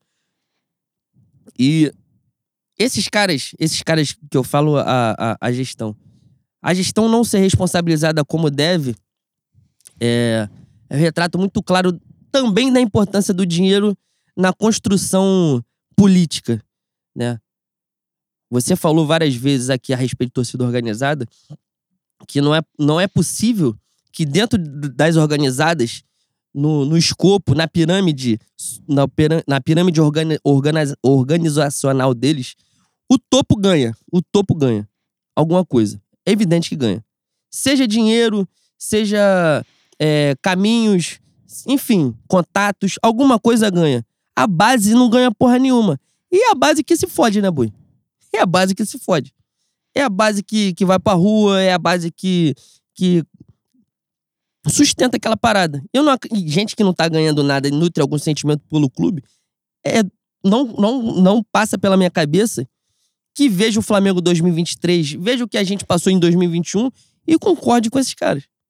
Não é possível. Se você não estiver ganhando nada, não tem como você estar aqui hoje, em 2023, acreditando que esses caras são bons pro Flamengo. Não tem.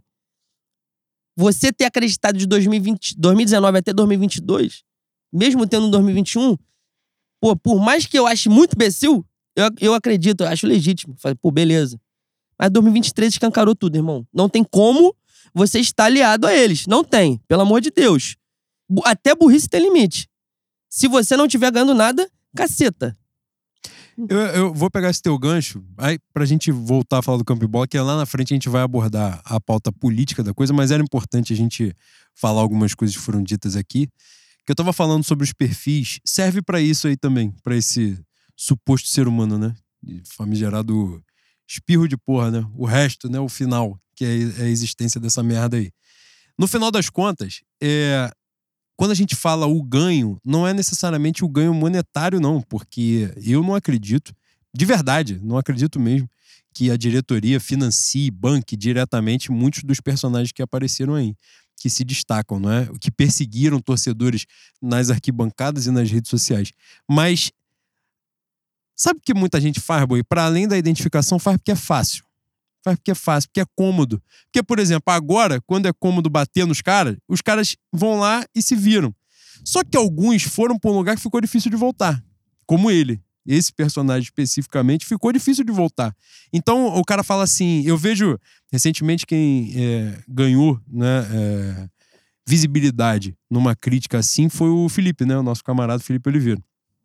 Que foi numa parada relativa ao Gabigol, mas que pegava o, o, uma parte do, do Mauro, né? E, e nesse contexto, é, a dificuldade que os caras têm, assim, que o Felipe bate muito nessa tecla, né? De que, assim, cara, ele levou a, a derrocada de um. E ele era um grande jornalista, e isso é importante dizer.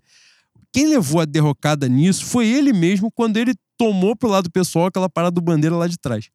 E a partir dali, os caras falam assim: pô, mas você fala que ele não critica a gestão porque você não acompanha. É mentira, é mentira. A, a crítica que ele faz, quando ele faz crítica, ele cita o Bandeira, pô. Porra, eu tenho nenhuma defesa a fazer do Bandeira. Nenhuma, nenhuma. Acho um personagem. Depois do que ele falou sobre a tragédia do Ninho, que se ele. E é importante reforçar o que ele falou. Que se ele fosse presidente, aquilo não tivesse acontecido, não teria acontecido ele pode ser tirado pra merda pra mim a qualquer circunstância. Pra mim, ele é mais do mesmo, é a mesma merda do que o Landim que tá lá. E isso não significa aquela coisa assim, ah, eu estou em cima do muro, não. É porque o personagem específico, quem tá por trás dele pode ser maravilhoso, pode ter uma equipe fantástica, eu não tenho a menor dúvida disso. Mas esse personagem especificamente pode ir pra casa do caralho e ser enterrado na história do Flamengo, tal qual o Landim e os séculos dele. Mas voltando. Quando o cara vai criticar o Landim, o cara cita o Bandeira e fala assim, pô, irmão, o Bandeira não é presidente do Flamengo há cinco anos, pô. Bandeira já é outro Flamengo, acabou. O Flamengo do, do Bandeira lá de 2018, quando ele saiu, era outro Flamengo, completamente diferente. Então, assim, não tem nada a ver. Você não precisa, você não precisa citar o cara para criticar o de agora. Não faz sentido, porra. Já passou, já acabou. Mas é exatamente para dizer assim, ó, tá vendo? Se eu fazia lá atrás, eu faço agora também. Faz porra nenhuma. Faz cheio de dedo. Faz cheio de dedo, como faz cheio de dedo para criticar o Marcos Braz caralho, a bola quicou agora. Pô, a gente, a gente vai, no final das contas, vai falar porra nenhuma de campo. Quer, quer falar de campo? Flamengo São Paulo? O Flamengo jogou porra nenhuma, o Flamengo jogou nada. O Flamengo passou o primeiro tempo sem dar um chute no gol do São Paulo. Quer, quer que eu resuma o jogo? Um, o Flamengo foi para uma final de campeonato nacional, passou 45 minutos sem chutar a bola no gol. A partir desse momento, você pega todo mundo que entrou de crachá, desceu do mesmo ônibus, pegou o ônibus do Flamengo, desceram ali. De crachá, corredor polonês na Avenida Maracanã, pega um por um, claro, numa ordem. Os primeiros você vai. Você bate mais onde, Bui? No início ou no final, no corredor polonês? Eu não sei a ordem. No final tu Eu, tá... eu bato. O especificamente. Início, né? O início tá inteiro ainda pra bater, Não, né, mas Bui? eu me guardo pra todo mundo igual. É mesmo? Eu sou justo, né? Eu sou filho de Xangô. Foram pra final do campeonato dentro do Maracanã, com uma puta de uma festa da torcida, 45 minutos ninguém deu um chute no gol. Parada técnica, o treinador virou de costa pro time. Ele virou de costa, Bui. Ele virou de costas. Eu cometi um. Na verdade, ali eu acho que foi uma torcida pelo, pelo Sampaoli, ou na verdade pelo que eu estava nutrindo por ele ali. Eu falei assim: este idiota se confundiu e desceu pro vestiário antes do final do jogo. Aí alguém foi comentar e falou assim: ele não se confundiu, não, ele quis fazer isso mesmo. Na uma final de campeonato, o Flamengo estava perdendo de 1 a 0 ele desceu pro vestiário antes do jogo acabar. O que, que você tem pra falar pra ele? Eu tenho que ele, ele não deveria sequer voltar pro segundo tempo. Ele não, tinha, ele não tinha que estar lá, ele não tinha que ter vindo, e agora ele não tinha que ter voltado. O São Paulo é outra demonstração de como os caras pensam que o Flamengo. Os caras, no caso, especificamente o Landim, né? Como pensa que o Flamengo é dele. O São Paulo já era pra ter caído há muito tempo. Talvez no caso do Atlético lá, que era um momento que o Flamengo estava invicto. Não, já tinha perdido antes, né? O Flamengo vinha bem. não, Flamengo, perde pro Cuiabá. o Flamengo demonstra, demonstra força virando o jogo em cima do Atlético, lá em Minas Gerais. E nesse dia a porrada come, o Pedro toma um soco. Ele demora duas semanas pra falar com o Pedro, já aí já poderia ter caído. E o Landim sustenta o cara. É uma demonstração muito clara do que, que é o, o- Flamengo pra ele, né? É o brinquedo na estante.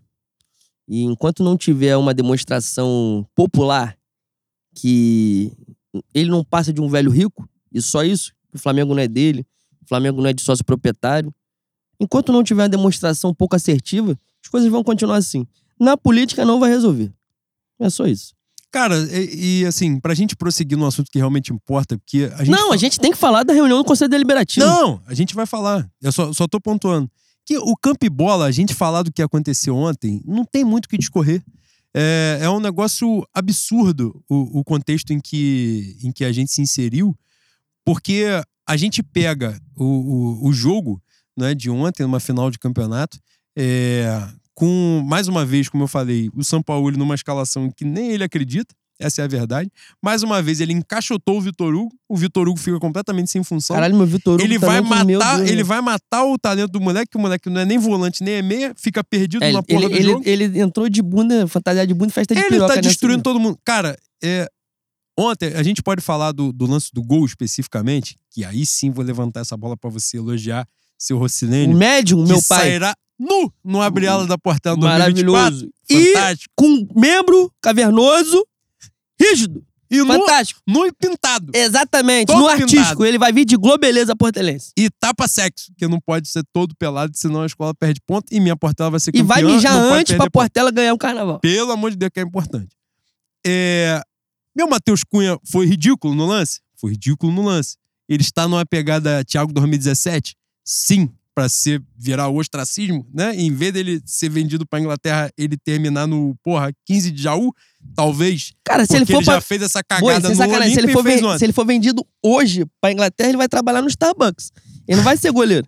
Vai vender café, vai vender um chocolate. E vai derrubar o café. É, Vai, é, vai fazer, pô, sorry. Porra. Cara, você pegar o lance do gol, boy, é, aquela merda que o Ayrton Lucas fez, eu, eu fiquei na esperança, porque alguém no Twitter falou assim: esse lance aí não é o lance do gol, não. Esse é outro lance. Aí eu falei assim: ai, vocês são covardes. Esse lance aí, ó, Vagabundos. não era o lance do gol. Aí depois eu fui ver os melhores momentos. Era, boi. A cavada que ele deu de falta, boi, com todo respeito. É difícil, é difícil. É difícil. Você, você que teve essa ideia de tornar essa porra desse podcast uma live, fica difícil eu, às vezes, fazer os comentários que eu gostaria de fazer, né? Porque quando você pega. o re- Não, eu acabei de encher, pô. Acabou de encher o caralho, faz meia hora que tu encheu. Calma aí, pô. Quando, eu, quando você vai fazer o comentário sobre Irmamente. Caralho, você é matemático, né? É, é isso? A produção também trabalha, né? É importante. E, cara, ele deu uma cavada de falta ali no lance ridículo. O Caleri, pô, alguém fez essa observação. Eu não sei se ele, não, se ele não tinha marcado gol na Copa do Brasil, se ele nunca marcou gol em jogo decisivo, ou sei lá que porra qual era a informação. Quando o cara falou no jogo, eu falei assim: agora fudeu. Quando o maluco ressaltou isso, eu falei: vai ser dele mesmo. E aí o Ayrton Lucas fez esse favor, né? Então, assim, quando tu vê aquilo ali acontecer, o, primeiro chute do Flamengo, acho que é com 12 ou 13 minutos do segundo tempo, que é o Ayrton Lucas mesmo, que dá um chute completamente estúpido, A idiota. gente não deu chute, né? Na verdade, É, a gente não não, deu deu nada. chute. O, o lance de mais perigo do Flamengo no jogo é, é um, um abafa que, que joga a bola na área, acho que é uma jogada do Everton Ribeiro, que sobra pro Pedro. O Pedro cabeceia no, no contrapé do goleiro, só que tinha 32 caras do São Paulo dentro do gol, né? Pra evitar que o gol acontecesse. Cara, a torcida, isso é importante. Mas Além do campo e bola, campo e bola foi uma merda, não tem muito o que falar. A esperança é só no manto do mistério mesmo, na base do vamos lá porra, e de que o Flamengo é o melhor visitante do Campeonato Brasileiro. A esperança mora aí. no aspecto prático da coisa, a gente tá fudido. Mas a torcida fez uma festa lindíssima, né? Absurdamente linda. E no final das contas, boi, porra, né? Os caras voltaram com aquelas bandeiras, aquelas bandeirolas, mosaico lindo, né? Cheio de ídolos históricos ali. É, vários nomes, porra, é, importantíssimos. E botaram o Diego dentro do mosaico. O que, que você achou? Ídolo histórico. pô. Eu achei foda. Ídolo histórico. Achei foda, mas foi um reconhecimento que eu não esperava. E que ele, e ele tava lá, né? Tava? E ele tava lá, ele viu. E. é, pô, botaram o Sávio, né? Botaram o Obina e, e outros ídolos lá sabe, de o que é, trás. sabe o que é a maior frustração da minha vida, minha gaveta? Porque eu não vivi o Sávio 96, 95. E aí, quando o Sávio volta, ele volta com uma lesão da Espanha. Volta já velho, já né, volta velho, consagrado Nem no Real Madrid. ele era, acho que ele volta com 31, 32, mas ele, Sim, mas ele tinha muitas já, né? lesões. É, muita Dodói lesão. machucado. Também, né, boy? O que apanhou ao longo da vida era foda de não é- ter lesão, né? Inclusive, tem um episódio histórico no Flamengo e Grêmio, o Filipão falando pra dar nele, né? Exatamente. É, E- é o- a Copa do Brasil o Flamengo perde. Em 2006, porra, 11 anos, quase. Do... Não, 11, né? Ele veio no início do ano, se eu não me engano. Mas tu foi naquele Fla-Flu? No 4x1?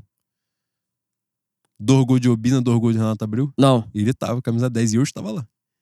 Mas a parada é o seguinte: se E meu engano, pai, Manuel de Brito Filho, fazia dois gols. se eu não me engano, ele joga seis meses. Ele fica três meses no DM, três meses jogando. É isso. E naquela época, se tinha YouTube, eu não tinha acesso.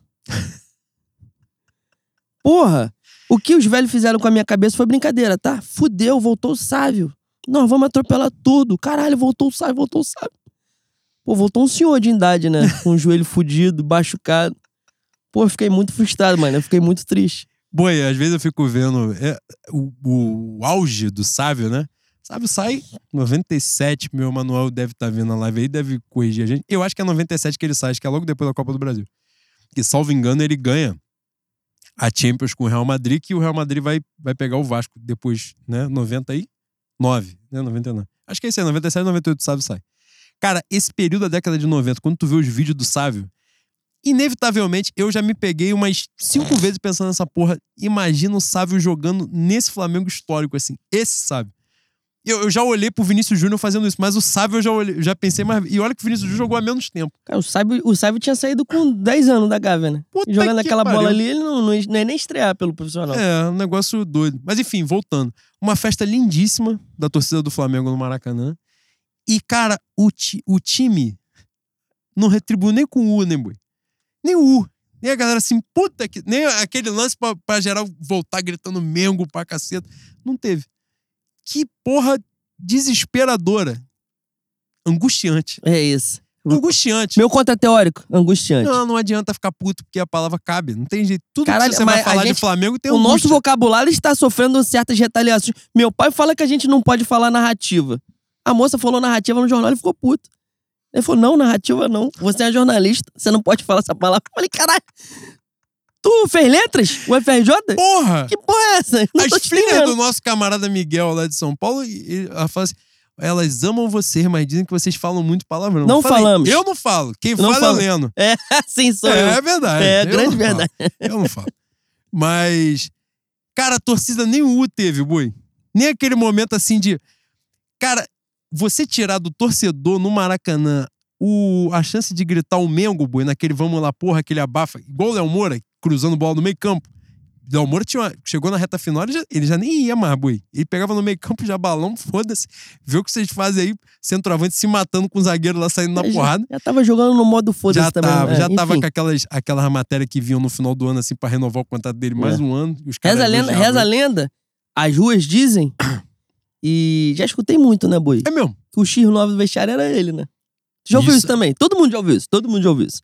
Não, a, a, a fofoca É já ouviu, isso. mas a gente aqui é jornalista, não trabalha com fofoca. Não, não, mas eu tenho que dar o que eu ouço. É, é verdade. Porque eu sou jornalista não diplomata. Você tem compromisso com a informação, não com a verdade, né? Exatamente. É, importante. Então a informação você passa. A verdade, foda-se. Mas o, o jogo de ontem, cara, a torcida tá resignada já também, né? Tá resignada, tá conformada com o ano. as pessoas colocaram assim: estamos indo pela camisa, não por vocês. Eu vi várias vezes ontem e sábado. E é bonito, Boi. Isso E é, é bonito, de bonito, dizer. É mano. É bonito isso, de é dizer pra bonito. caralho. E é bonito, é uma verdade E imensa, é né? verdade. O Flamengo 2023, os jogadores, a diretoria, nada, nada fizeram pra que justificasse a presença no estádio. A gente vai porque a nossa ligação não é de 2023, né? É de uma vida inteira.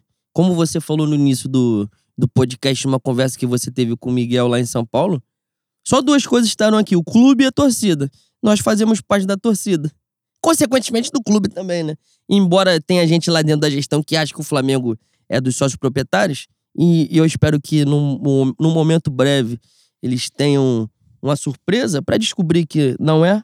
Se o Flamengo fosse um clube dos sócios proprietários, o Flamengo teria o tamanho do, do, Cais, do Caspesca, né? Extinto, finado. da ABB, do Monte Líbano. Esse seria o Flamengo. O Flamengo é o que é porque ele não se limita a Leblon e Lagoa. As pessoas ali só têm dinheiro. É isso. Coração, vontade. O Flamengo não seria se o Flamengo, se José Baixo Padilha e outros tantos, é importante dar nome aos bois. E Esses bois. é, é- essa expressão ela precisa ser mudada para coisas positivas. Exato. Dar nome aos bois, os bois são pessoas de uma moral elevada e de uma reputação ilibada Íntegros. íntegros. José Baixo Padilha, que entendeu que o Flamengo tinha que ter o tamanho do Brasil, fez aquela campanha, um, Brasil, o Flamengo Grande, Brasil Maior, É o livro do Renato Coutinho. Maravilhoso. que, que, né, eu tenho certa contrariedade a esse livro. Tem mesmo. Tem, porque dizem que ele é Flamengo, né? Mas durante o livro ele faz questão, várias vezes, em vários momentos, de citar que o time popular mesmo, naturalmente, é o Vasco. O time do povo é o Vasco, não é o Flamengo. Mas que seria. Isso, que esse livro- ser. Esse livro é usado por ante. Por ante que tem o hábito da leitura, né? Várias vezes. Pode pegar. Vascaíno usa isso contra a gente a todo momento. E não é à toa, né? Porque se você ler e entender o que você tá lendo, você vai ver que, pelo livro, várias vezes ele fala que o Vasco é o time popular. Enfim. Mas José Baixo Padilha, um cara nos anos 30 que entendeu o tamanho do Flamengo, entendeu que se o Flamengo não abrisse as portas do Leblon, da Lagoa, para outras pessoas, e nem era popularização, popularização gigantesca assim politicamente, embora o número do quadro societário tenha aumentado, mas entender que o Flamengo não pertence só a essas pessoas, essas pessoas que estão lá dentro.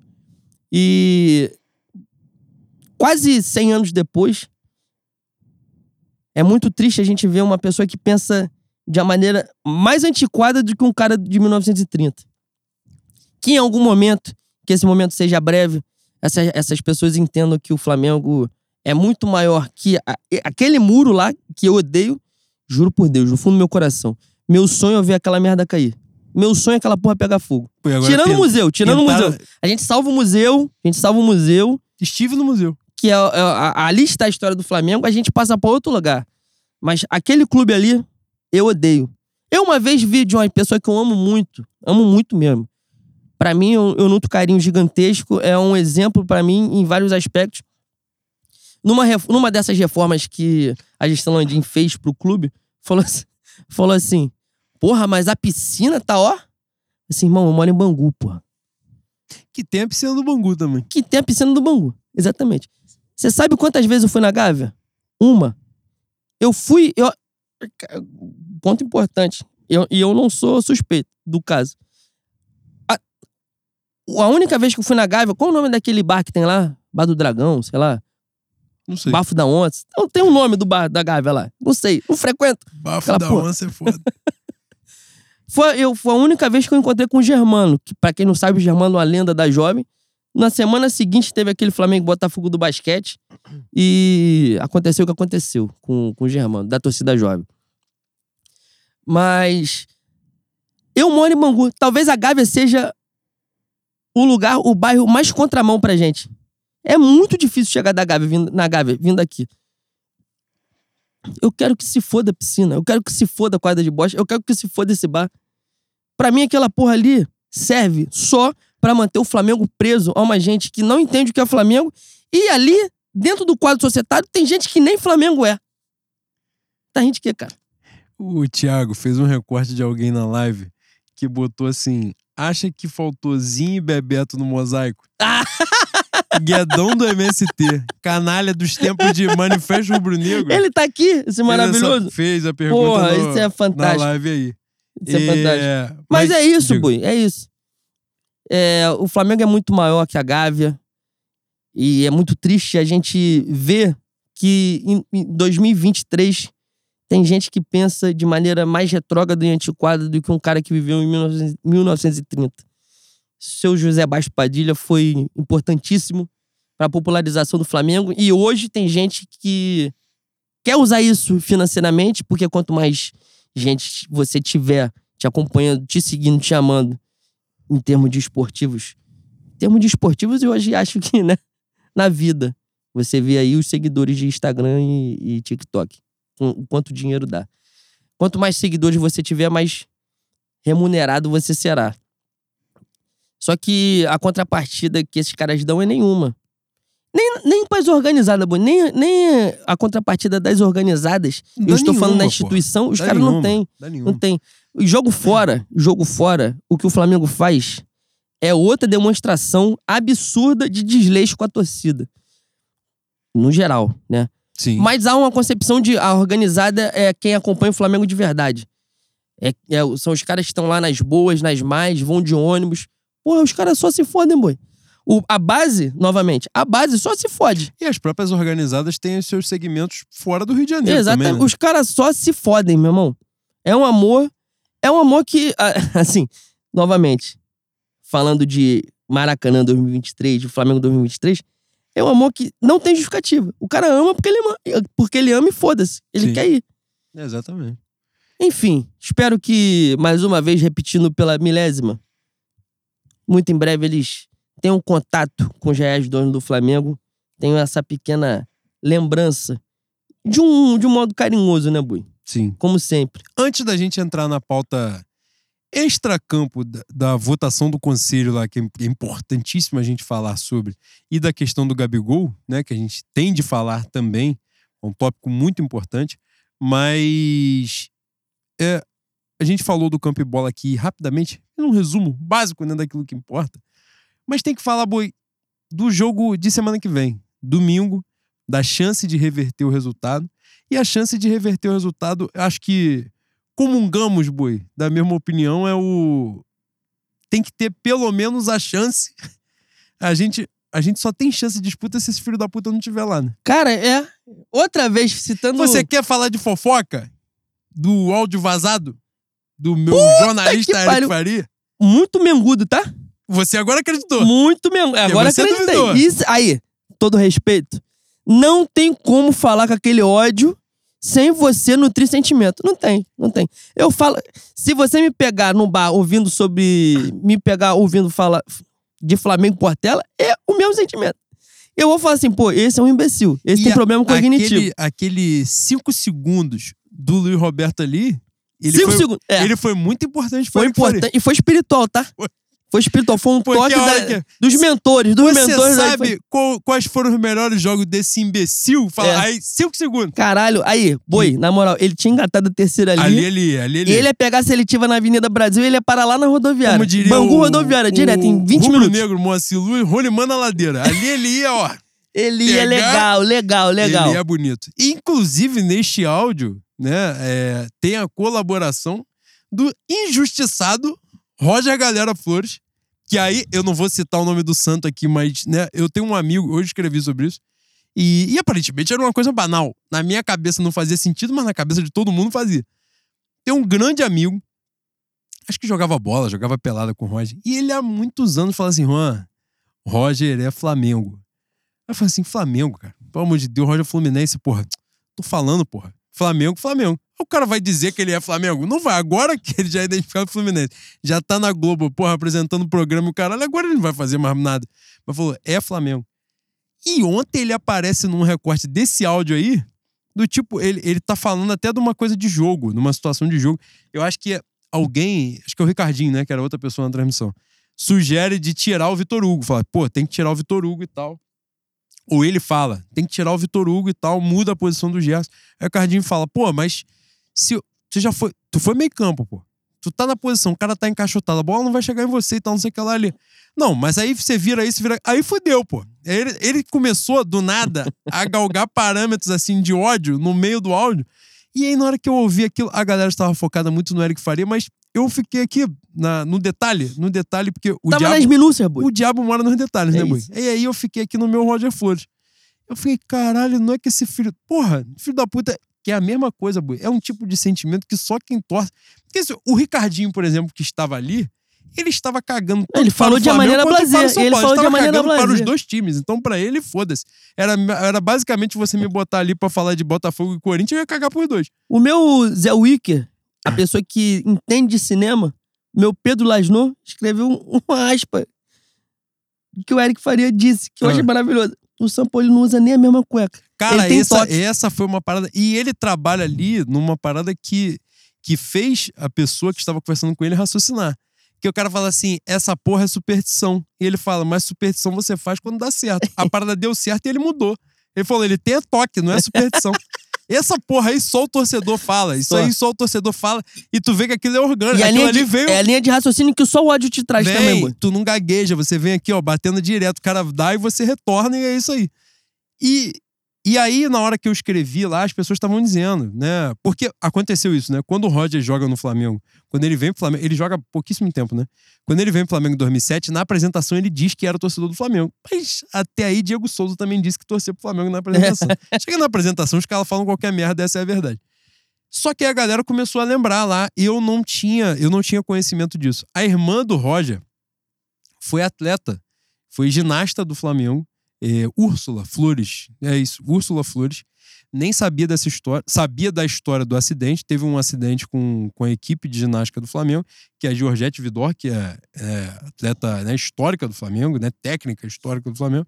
É, ficou, né, teve, teve sequelas graves e tal. E a Úrsula estava nesse, nesse acidente aí. Ela era vice-campeã brasileira de ginástica na época e tal. Então a galera falou, cara, a família do Roger tem identificação com o Flamengo, proximidade mesmo. E aí os caras disseram, eu nem lembrava disso, que na coletiva de apresentação ele fala essa porra, que ele era da base do Flamengo, que tinha um determinado personagem lá que não quis aproveitar ele profissional, e ele vai pro Fluminense, e no Fluminense ele estoura. É... E ontem, nesse áudio aí, um áudio é covarde, é canalha, um vazamento, mas também o meu Eric Faria não está muito preocupado, porque o São Paulo ele tem, tem basicamente mais cinco dias de Flamengo. né? Então agora, foda-se também. Né? Essa é a verdade. Mas, mas foi fantástico. Cara, foi sintomático, né? É, algumas pessoas falaram que o Eric Faria estava sendo o Fatincani do Flamengo, né? Naquele áudio histórico em que ele humilha o Cuca, pouco daquilo que o Cuca merece, mas ele, ele dá uma humilhação de basicamente 10 minutos, que é um negócio, é um negócio lindo. Você que não teve É bonito, é bonito. o personagem do Fatincani, por exemplo, é detestável. O Cuca é o Cuca, né? Então tem muito o que aprofundar.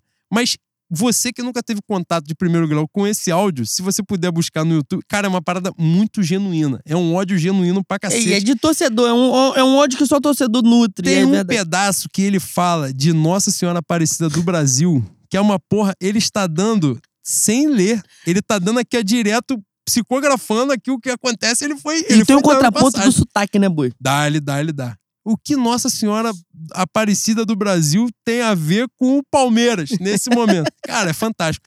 E a galera foi falar isso. Eu não vou botar o Eric Faria na mesma prateleira do detestável Não, mas foi um belíssimo áudio, um áudio que vai ser lembrado depois. Eu não tenho a menor dúvida disso. E um áudio libertador pra, pro torcedor do Flamengo, né, boi? Esse áudio, de certa forma, vai entrar na prateleira do frango do Rogério Senna, boi. Ele vai ser lembrado Vai, tempos vai. depois. Aí você, Pô, tu lembra quando teve aquela merda que vazaram o áudio da transmissão? Vai ser. Esse áudio... As pessoas agora, quando você vive um momento histórico, às vezes você não dá dimensão, boi. Mas essa é a verdade, ele vai ser lembrado.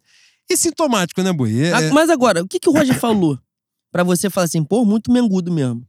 Não, ele fala, ele fala da parada do jogo. Eu- porque eu não prestei atenção. Não, não, não, é uma, não é uma porra tão evidente Não um quanto a desabafo. do Eric Faria, é, que chama de imbecil, que fala que o cara tem toque, né? Que ele é um idiota. E não, não chega a esse ponto. Mas ele fala a situação de jogo, ele fala assim, pô, o cara fez isso, fez, e aí fudeu, pô. Ele, ele começa assim, nitidamente ele tá puto com o que rolou ali, com a merda que aconteceu. Mas, mas o Roger é o Roger, né? O Roger é mais vaselina, tá? É outra, é outra pegada. É importante a gente ter rubro-negros na, na, na transmissão, né? É bom. Porque é se bom. você contar com o Leovegida, a gente tá fudido. Aí os caras ficam putos quando tu fala que ah, o não é porra. ídolo, tá? pe- pegar um bar do Armando comigo, vão querer me matar, boi. Se eu começar a falar, eu começar a falar de Júnior, É... Adriano Imperador. Pô, Adriano Imperador é uma coisa que. Eu fui. Sem sacanagem, eu usei o, o meu querido Flau Alternativo, o Emanuel, de psicólogo, tá? Porque. Desabafou com ele. Desabafei porque eu, eu queria entender o meu sentimento. Eu guardo rancor daquela reta final de 2009. Eu guardo mesmo. E eu não tô de sacanagem. Porra, a gente é 17 anos sem ganhar um brasileiro. A nossa geração sem ver um campeonato brasileiro. Coisa que não passava pela nossa cabeça. Aí, porra, tudo bem, campeonato de pontos corridos. E a gente não teria tido condição de disputar o campeonato sem a, a porrada de contribuição ao longo do, do torneio com o do Adriano, fazendo gol em uma caralhada de jogos. Inclusive, no, no, no jogo da virada na Vila Belmiro, na virada de chave, no caso, e virada no jogo também, que o Que é Santos do começa Andrade, ganhando. do É. Mas, porra, a final, o- o- a reta final, ele começa a fazer uma merda atrás do outro. Dizem que prende a mulher na, na árvore. Não, esse seria o ano seguinte, né? Não, 2009. Não, eu acho que isso é 10. Não. É 10, pô. Que- É. ele, queima, ele queima o pé na moto, Isso diz é que é na nove. lâmpada. Isso é o Depois jogo... ele briga com a mulher na favela. Isso aí do pé é o jogo que ele não vai, que é o jogo do Corinthians em São Paulo, Ah, que é a é penúltima rodada. É, pô. Cara, Eu estou o jogo, confundindo. o jogo de. O meu. Pô, eu vou falar ranço do Adriano. Ranço do Adriano é forte pra caralho. Mas E outra coisa, a minha pegada e outra dele coisa. é 2010. quando, quando, quando o Coro começou a comer mesmo, quem botou o pau na mesa foi o Pet, né? Na reta final foi o Dejan. Pet. Foi o meu Dejan. Que, né? A convivência deve ser difícil, Boi. Insuportável. Ele é insuportável. Ele é chato de você ver ele falando É, em entrevista pra outra pessoa, ele já te no negócio das quatro linhas, É gênio. é- ele é é- gênio. ele, é um- ele é a personificação do manto do mistério, tá? Ele é gênio, ele é gênio. Ele é brincadeira. Não, mas assim, é, tem uma, uma comparação. Eu não vou fazer essa comparação covarde, eu, mas alguém já fez. Então eu vou contar aqui tal qual né, você falou antes. É, pra botar na mesma prateleira Adriano e Romário, que eu não vou fazer uma, uma covardia Não, dessa, porque te- Adriano está acima de É, Romário. em termos de. Flamengo, sim. Mas É o. Romário é um personagem importante pro Flamengo. Mas as pessoas falam disso com relação a Mercosul, de 99, né? Porque, na verdade, a, a grande problemática do Romário no Flamengo eram os momentos decisivos, né? Porque ele não disputa. Eu acho que ele sai, se eu não estiver enganado. Aí, meu Gustavo Duarte, que tem um livro belíssimo, deixou chegar, que é o livro da Mercosul, né? Da, da campanha histórica. Eu acho que o Romário se machuca no primeiro jogo.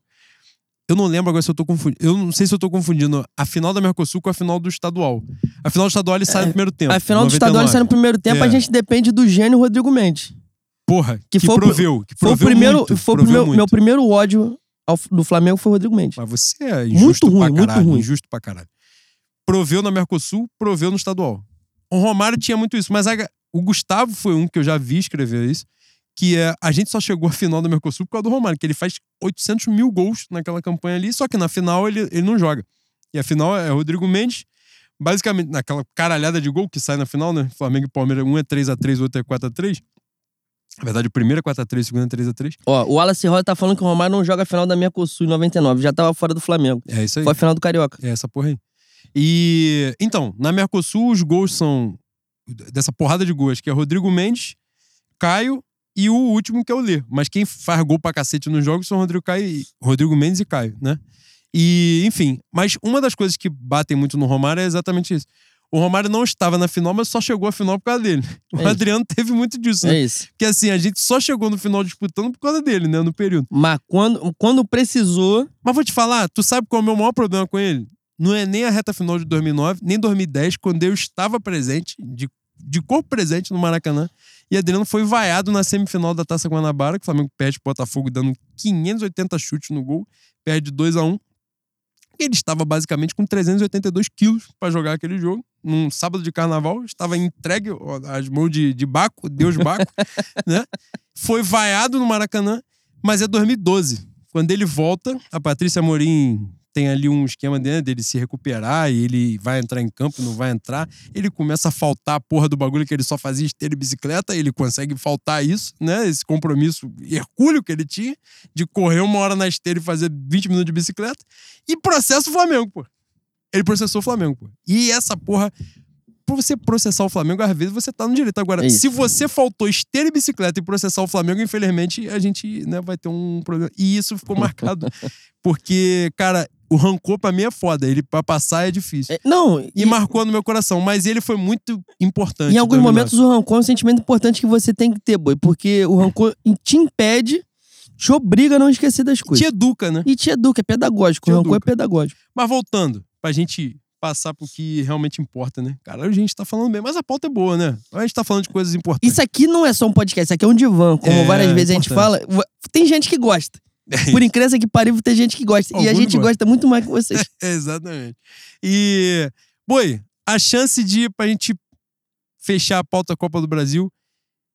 Primeiro, por tudo, né? Hoje várias coisas foram ditas, né? É, e aí que eu vou, eu vou usar o gancho no final da sua resposta pra jogar na outra pauta. Mas você, primeiro, tem expectativa da saída do São Paulo até o jogo de Não. volta? Segundo, tem chance? Quiri... Ih, Quirino está presente. Quirino, meu Eric Quirino, artista. Minha não, não, não, não. brasileira. Estão respondendo aqui. Quase deu uma travada. Beleza. Continue. Voltou? Voltou. Primeiro, sua expectativa, né, pra gente voltar essa parte. Sua expectativa pra queda do São Paulo até domingo, se tem alguma chance e o que você acha disso. E segundo, sua expectativa para o jogo em si. Não, eu não acho que o São Paulo vai cair. O Landim já deixou claro. A não ser que tenha uma pressão exorbitante. Ah, tem um jogo quarta-feira, né? Tem o Flamengo Goiás no meio da semana, às- às sete da noite, lá em Goiás. Ah, vai dar bom. Talvez seja, talvez seja um ponto crucial nessa sua pergunta. Se a gente tomar a coça. Aliás, Já qualquer. estamos no cenário que 1x0 é coça também. Exato, isso que eu ia falar. Isso que eu ia falar. 1x0 é coça. 1x0 é coça. Se a gente perde em Goiás, talvez a gente chegue no domingo com a, o combustível do vamos lá, porra, né?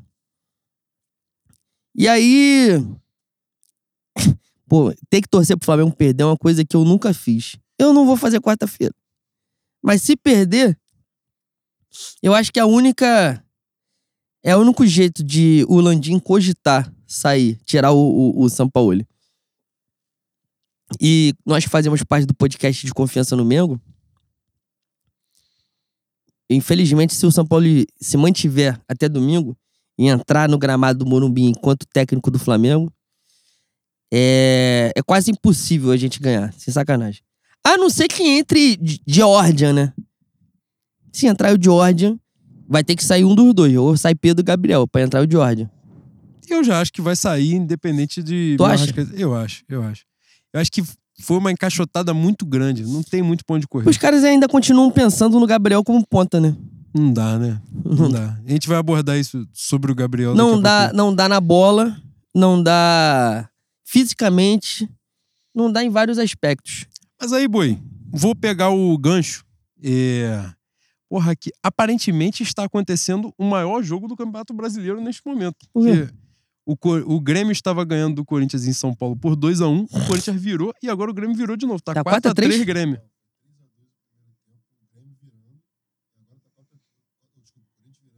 É isso, é isso. Tá 4 a 3 Grêmio. Então, Caralho. em São Paulo. É, Em Corinthians. Em Corinthians, em Corinthians. Mas, voltando. Pegando esse gancho aí. É, pode ser o meu chapéu de alumínio, tal qual diriam, mas... Tô sentindo um cenário desde... desde na verdade, a votação que aconteceu no clube na quinta-feira foi uma sinalização. Mas eu tenho visto alguns movimentos de imprensa né, que convergem nisso daí e as- a- essa pauta extra campo e bola que a gente vai abordar agora é, trabalha os dois pontos que a gente vai abordar passam por aí.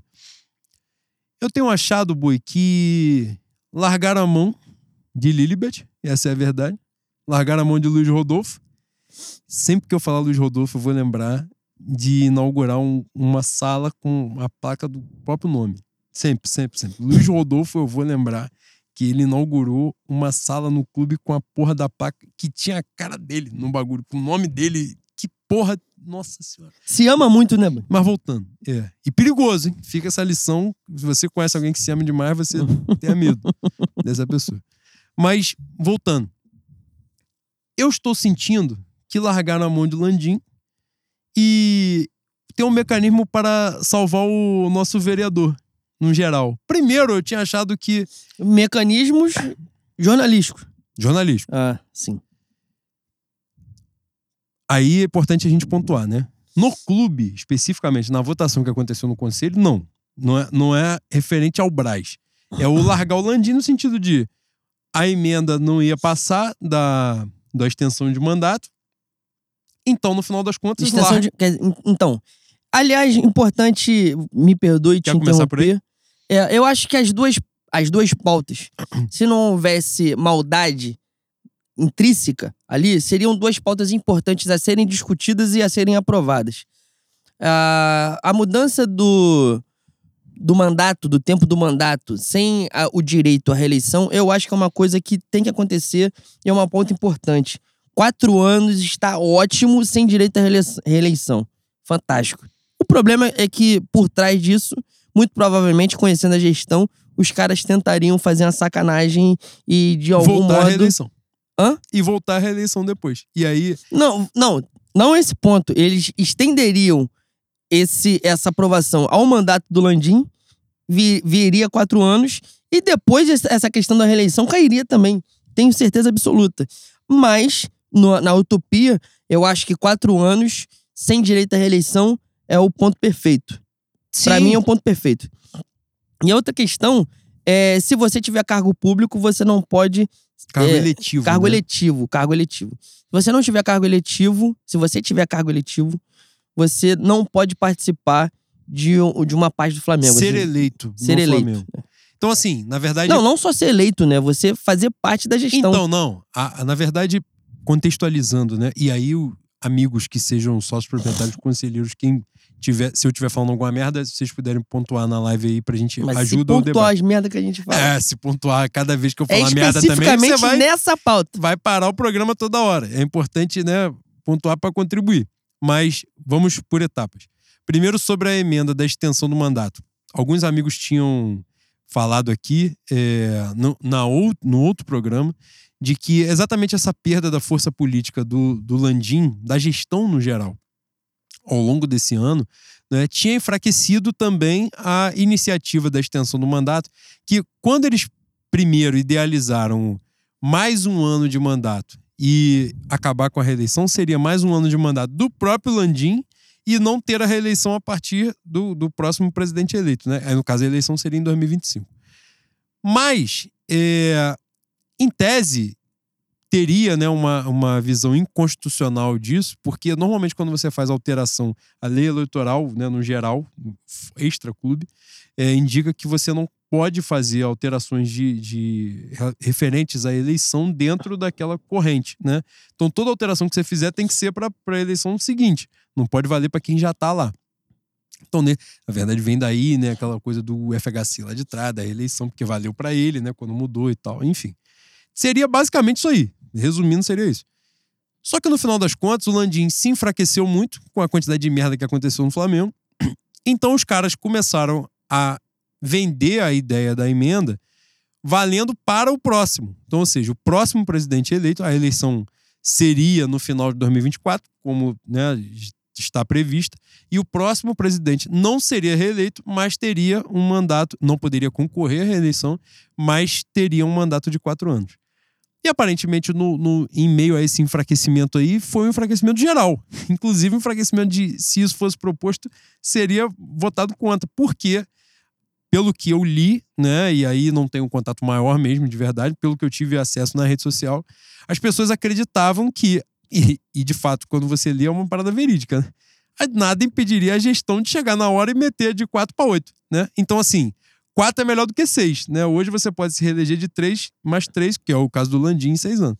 4 é melhor do que 6, sim. Mas 6 ainda é melhor do que 8. Então, basicamente, a matemática foi essa dos caras para fechar. No final das contas, essa emenda é, houve uma inversão, porque a situação sentiu que ia se fuder, então virou a votação. No final das contas, quem tinha proposto a emenda votou contra também, porque sentiu, e simbolicamente teria um efeito. Porque, e essa é a verdade, o Landim, a- gestão aparelhou os conselhos do Flamengo, então a gestão ter uma derrota tão forte assim. E, gol do Corinthians, 4x4. A, a, o, o- a gestão ter uma derrota tão significativa assim no conselho seria impactante demais para eles. Mas essa foi a votação que foi aprovada e essa continuou. foi, é, essa continuou. E aí, Foi aprovada, no caso, o resultado. sim, é. Teve uma, teve uma outra que aí aparentemente não teve uma uma grande, que era uma coisa referente ao orçamento.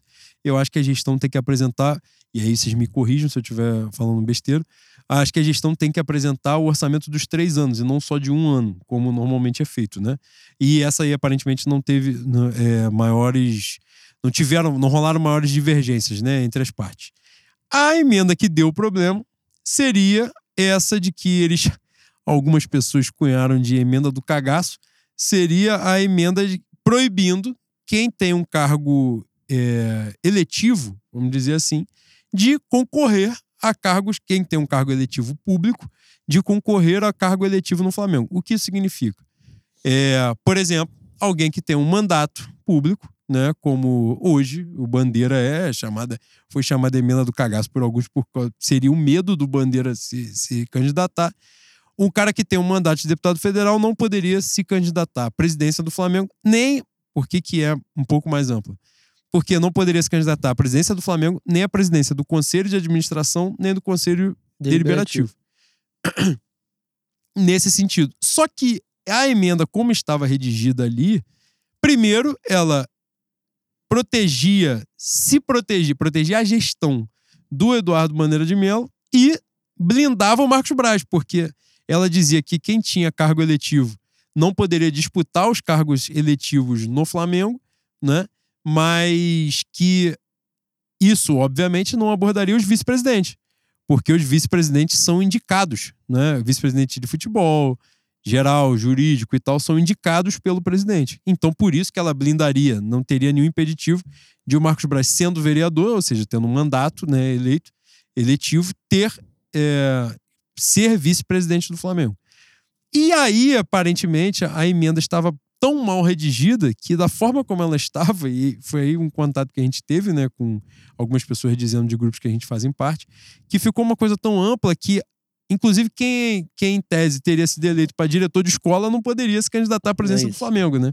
É, e diretor de escola, conselho tutelar, enfim, uma porrada de coisa.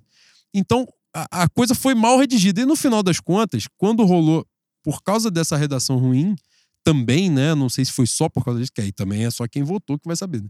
Mas o resultado foi uma derrota acachapante da gestão.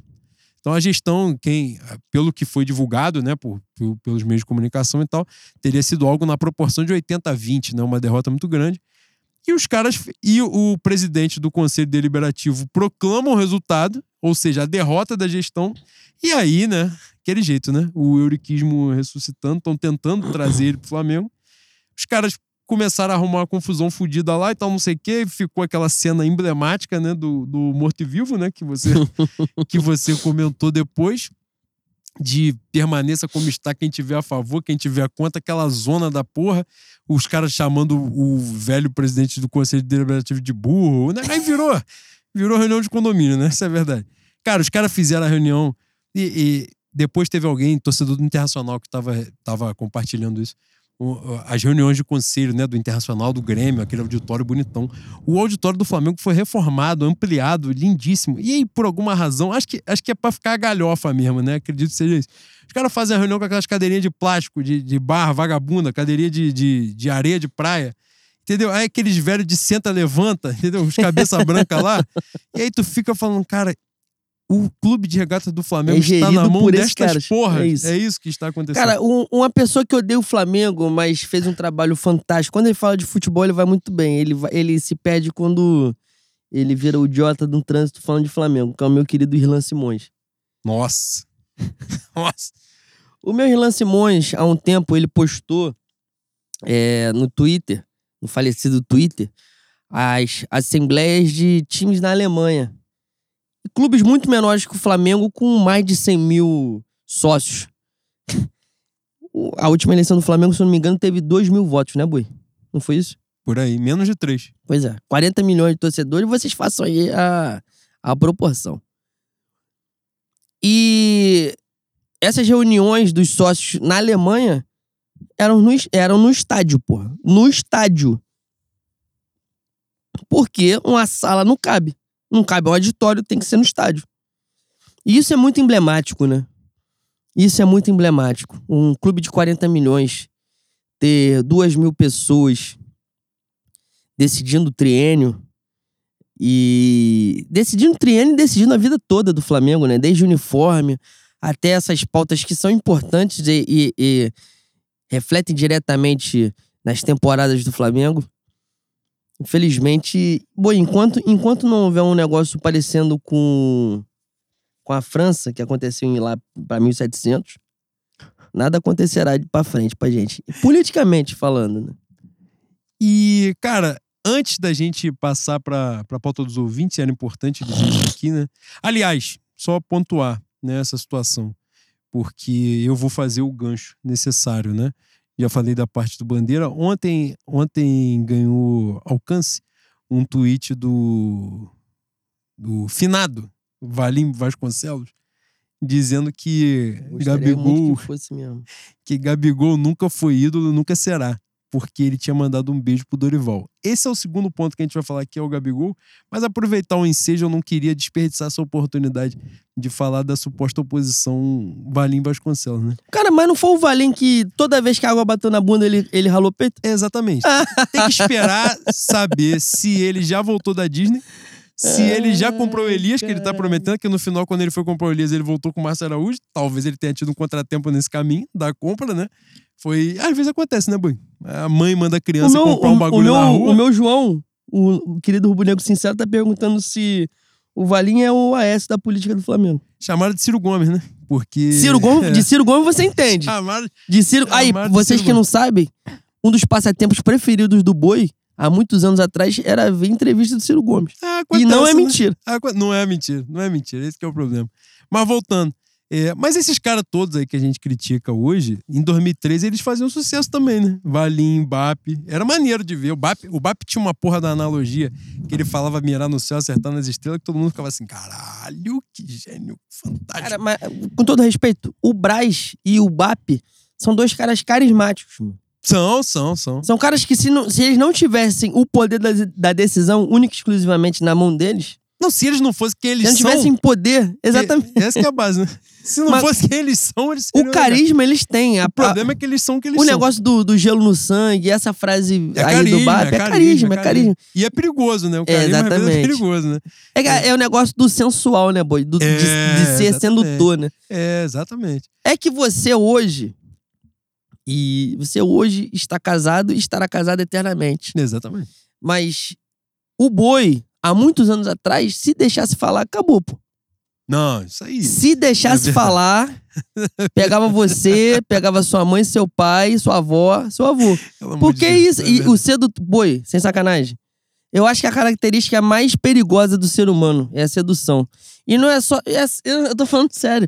Não é só a sedução não é só a sedução. Eu gostei que ele me fudeu de verde e amarelo e eu tô aqui pra dar o troco nele, mas falei assim: não vai valer a não pena, é só... não. Não vai valer, porque eu vou ser não, não é só a sedução carnal, não.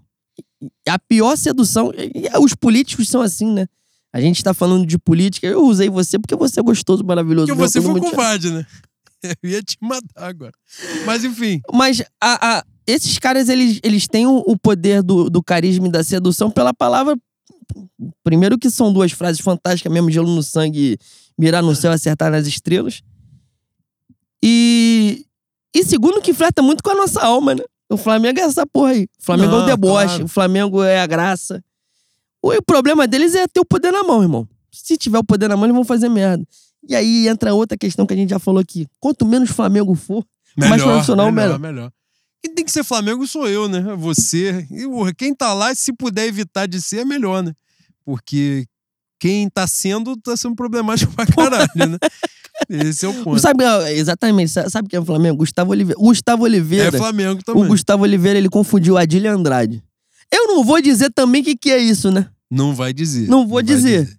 Mas nos campos de algodão no Mississippi, tinha muito disso acontecia bastante de confundir um é. com o outro. Mas pegando o gancho, né, dessa da, da oposição que a situação gosta, né, que Valim é, nesse contratempo de Gabigol ele ainda tá tentando abrir a caixa preta que ele prometeu abrir há uns cinco anos, ele não conseguiu, não teve acesso ainda.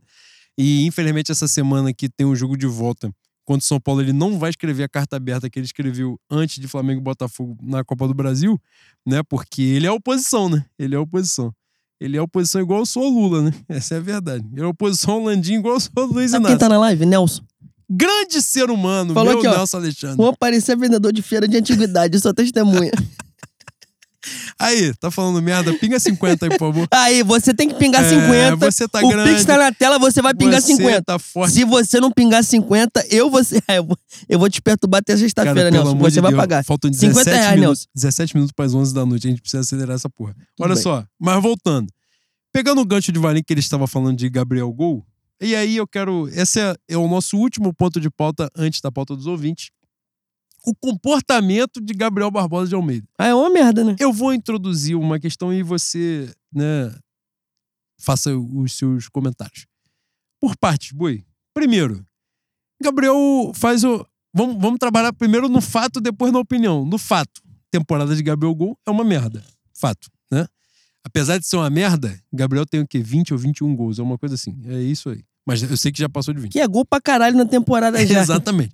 Mas é provavelmente a pior temporada, não em número de gols, mas em desempenho, a pior temporada dele no futebol brasileiro, possivelmente. É... Gabriel, no Flamengo Atlético Paranaense, teve uma expulsão ridícula, né? Patética. Ele foi para uma entrevista de pós-jogo dizendo que, que ele não tentou dar uma cotovelada no maluco, sendo que ele já tinha tentado no primeiro tempo dar e o juiz foi maneiro com ele, no segundo não teve jeito. O juiz ia ser maneiro, né? Só que aí o VAR chamou e ele tomou o vermelho. Enfim, uma entrevista completamente desconectada, né? Como várias outras que ele deu. Ele chega a falar que depois de a gente tomar 3x0 do Atlético Paranaense, ele fala que é, pro jogo de domingo a torcida acreditava porque eles já tinham virado um jogo em 3 minutos. Eles viraram um jogo em 3 minutos há 4 anos, né? Então, assim, a gente. Aí volta aquilo, né? Nós vamos pela camisa, não por vocês. Embora Gabriel Gol seja um ídolo histórico, e é mesmo, né? É o grande símbolo da segunda maior geração da história do Flamengo. É um ídolo meu, se alguém acha que não tem para si como um ídolo pessoal. Respeito a opinião de cada um, mas para mim é. Até eu bater no Gabriel, eu vou bater em 50 pessoas eh, até chegar nele. Mas uma coisa é uma coisa, outra coisa é outra coisa.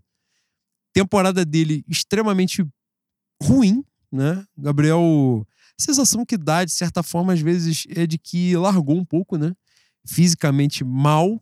E, e é engraçado, porque o fisicamente mal não é o sentido de estar gordo. Está pesado, de mobilidade ruim. Eu, eu vi alguém falando sobre isso.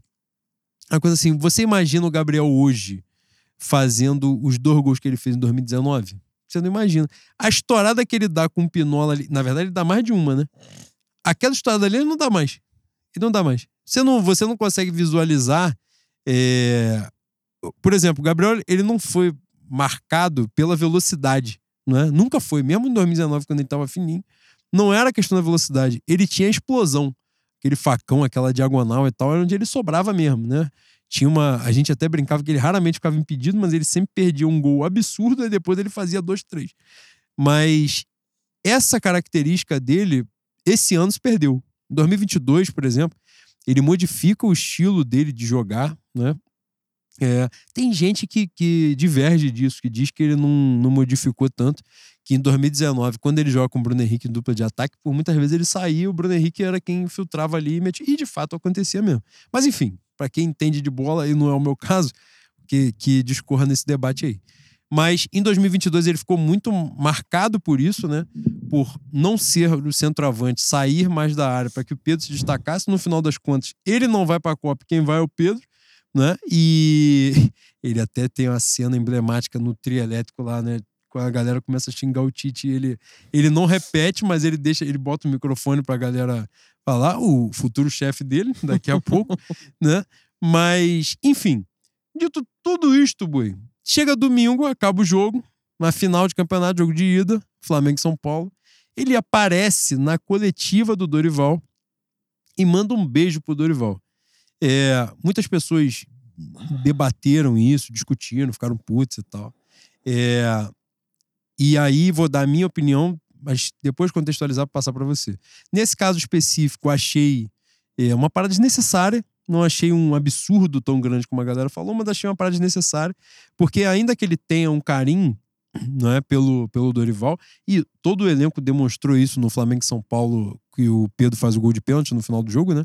Todo mundo abraçou o Dorival naquele dia. E quando o Dorival saiu do Flamengo, os jogadores se manifestaram em rede social. Acho que isso aí é sabido, que os caras né, gostam do Dorival, isso aí não, não, não resta dúvida. Mas quando ele faz aquele gesto específico, ele passa um recado. E essa é a verdade. o intuito dele não é passar carinho pro Dorival, ele poderia passar na zona mista, poderia ligar depois, poderia jantar junto. Ele passa um recado. E aí, boi, eu tenho. Eu estava hoje tendo uma conversa filosófica com o meu Daniel Monambaço. E eu estou passando por um dilema sobre o que ele está fazendo da vida dele. Dois aspectos, boi. Primeiro, eu acho que ele encheu o saco não encheu o saco do Flamengo, mas encheu o saco dessa parada de os jogadores serem sempre os bodes expiatórios. Boi piranha. Eles são os boi de piranha, eles ficam lá na frente para todo mundo martelar, todo mundo esculachar e tal. E ele começou a fazer movimentos mais assertivos. É, mais assertivos, externalizar determinadas coisas, não é de sinalizar para os caras merda que eles faziam. Então, assim, essa parada do Dorival, determinadas falas, como eles fazem. Aparentemente, né? Aparentemente não. Fato que rolou. Foi divulgado aí pelos meios de comunicação que ele e o Braz tiveram uma discussão muito forte, né? No, no quando ele teve uma lesão né, no gramado Maracanã, que ele escolachou o Braz e tal, não sei o quê, enfim, retornou. É... Eu não sei se é só isso, ou se também, Boi, ele tá naquela postura de assim: estou mal, mas eu sou, tal qual o Ronaldo Fenômeno falava, eu tenho as costas largas, pode bater. E ele ficou naquela assim: eu vou trazer o foco para mim e tirar o foco de todo mundo. Como ele falou, né? De dar apoio pro São Paulo, dar apoio pro elenco e tal. E ele faz a merda, ele toma porrada no lugar de todo mundo e tira o foco dos caras para os caras se prepararem para estar tá lá. Eu não sei qual é o caminho que ele tá usando, eu só sei que o caminho dele tá muito errado. Isso eu posso dizer que a tá temporada, errado. É, a temporada dele fora de campo e dentro de campo é, é, é angustiante. Porque como diria meu essa, querido conta teórico. É isso. Porque essa postura dele demanda um bom desempenho dentro de campo. Sim. Que ele não tem. Então, quando ele faz essas graças todas, dá uma cotovelada no cara do Atlético Paranaense. Cara, o, o meu, o meu Rei Kraus falou uma coisa que eu, eu acho que é, é a grande verdade. Ele falou assim: o Gabigol não está gordo, ele está forte, assim como o Pedro estava em 2021. E eu acho que passa Sem por mobilidade, isso. né? E aí ele toca em outro. Cara, eu vou trazer o Rei Kraus pra desabafar aqui. Será que ele aceita vir em Bangu? Ele gravou um vídeo do depois do Flamengo Botafogo que é histórico, tá? Não, é fantástico. Ele, é gênio. Não, ele, ele é gênio. Aquela mas... edição, aquela edição, as edições dele, o nego fala assim, porra. A gente falou Isso aconteceu, programa. teve Botafoguense falando assim. O Botafoguense brigou com ele. Brigou com ele. Falou, quem deixou o Flamenguista entrar na, na. Quem é este porra? Porra, na cabine dos caras do Botafogo. Mas vou trazer ele pra desabafar. Será que ele aceita vir em Bangu Ele pra aceita, desabafar ele com a aceita, gente? Mas ele falou outra parada em, em relação à estrutura física de Gabigol. O, o bundu do Gabriel Barbosa, aquele, aquele cronômetro ali tá errado. Caralho. Tá errado. o, o Recaro falou assim: é, falou do Gabigol, que ele tá forte igual o Pedro em 2021. E isso tem que ser perguntado a Tanuri. Só que pra ser perguntado pro Tanuri, o Tanuri tem que aparecer, né, boi? tem esse ponto, tem esse pequenino ponto. Tem que parar de gostar de, de story. Não tem o, o UFC deixou de ser da Globo, será que ele continua aparecendo? Não sei, não sei. Ele ainda é médico do, do, do UFC. Pra mim, o, o meu. Ah, aceito. Eu tô muito puto. Trazer o Rei Kraus em Bangu. Mas só vem porque tá puto? Não, é, se tiver feliz, É, se tiver feliz, tu não vai vir ver. mais. Caralho. Mas eu, eu acho que passo por isso mesmo e eu nunca tinha pensado em relação a, ao Gabriel. Ele tá muito forte. Ele tá muito forte. E, pra falar bem a verdade, boa, eu acho que. muito embora a gente tenha defendido aqui. Defendido não, né? Na verdade, a gente tenha constatado que ele está sendo usado de bode expiatório da diretoria. Mas ele tem que ser cobrado também. Por mais que ele tenha o, o culhão de assumir alguma, alguma das broncas que nem, nem são dele. Algumas ele assume e foda-se. Ele bota nas costas e vambora. Sabe quem tem essa mesma postura? E tá muito menos tempo, tem muito. Porra, infinitamente, infinitamente menos cancha que o Gabigol? O Fabrício Bruno.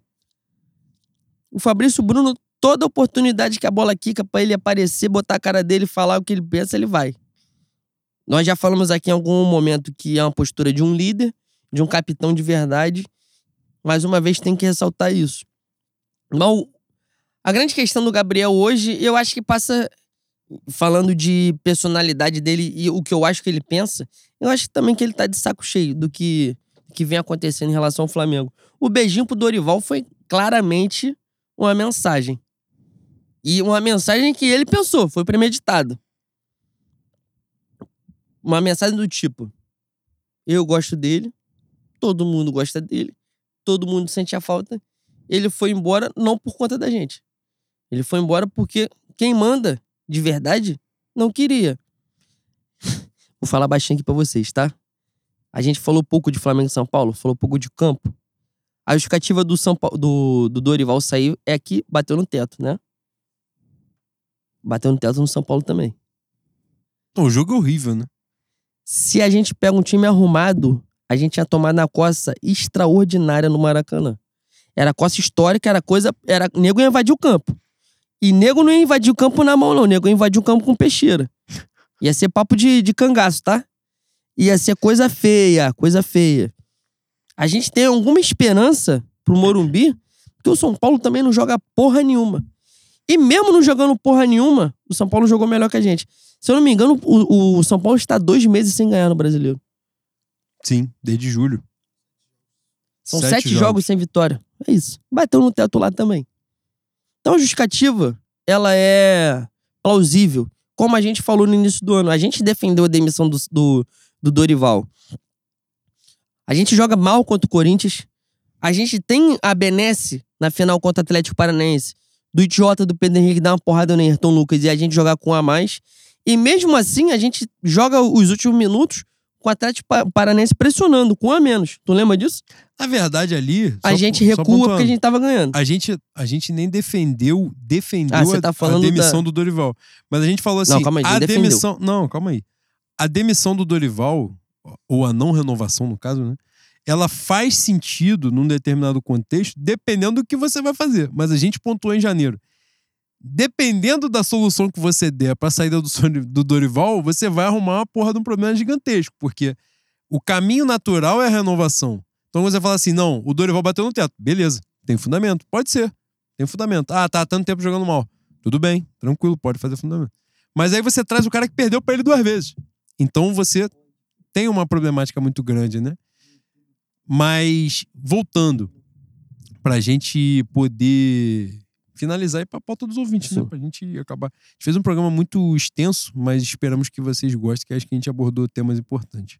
É, no caso do Gabigol, você acha que não está tendo um, um, movimento exacerbado na, das críticas, num geral, né? na figura dele, no sentido de a direção tentar se proteger? E aí é o Gabigol e podem ser os outros também, né? Mas no sentido de pegar a geração histórica como uma forma de blindar os dirigentes e eles tentarem minar os caras para que eles sobrevivam, os dirigentes, no caso. E o, no caso, o Gabigol Como é que é? Repete é a símbolo. pergunta. Caralho. É, e, é Ita? É Ime? Porra! Puta que pariu, que ódio mortal desse filho da puta. Cara, você não vê o Gabigol, no caso, como símbolo. Aparentemente tá rolando um movimento de, pelo menos é a minha leitura, de quebra de uma geração histórica do Flamengo. Sim. A gente está vendo isso. Não é? Tá vendo o Everton Ribeiro né, sendo amassado direto, Felipe Luiz, uma série de jogadores emblemáticos, o próprio Gerson, que voltou esse ano e tal. Só que o Gabigol é o símbolo dessa geração. Né? Então as porradas maiores vão para cima dele. Ele tem essa postura meio Hoje o Daniel falou até do lance do Diego, né? Que o Diego tinha muito essa coisa assim de tomar porrada, por exemplo, literalmente, né? Lá no jogo do Ceará, e ele vai pro jogo, faz o gol e vai abraçar a torcida. Corre Gabriel, o campo todo. Gabriel jamais faria uma porra dessa, muito pelo contrário. Se ele chegar lá, arriar o short do outro lado do campo, é a postura, é como ele é mesmo. E não é um bagulho de 60, ele é, tem essa porra mesmo de, de um bagulho mais moleque. O Diego tem esse lance mais, né? O, o líderzão, vamos dizer, né? O cara sério, o cara grandioso. É a personalidade deles.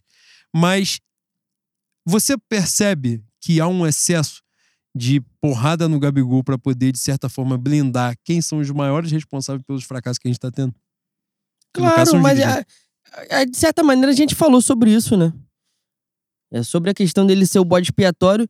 E eu acho que tem uma questão implícita em cima disso aí que a gente abordou É, em outros episódios, se eu não me engano, a gente fala no último, especificamente eu, que é saber o momento de encerrar o ciclo de alguns ídolos históricos, tipo Felipe Luiz, que eu acho que é o pilar dessa questão hoje.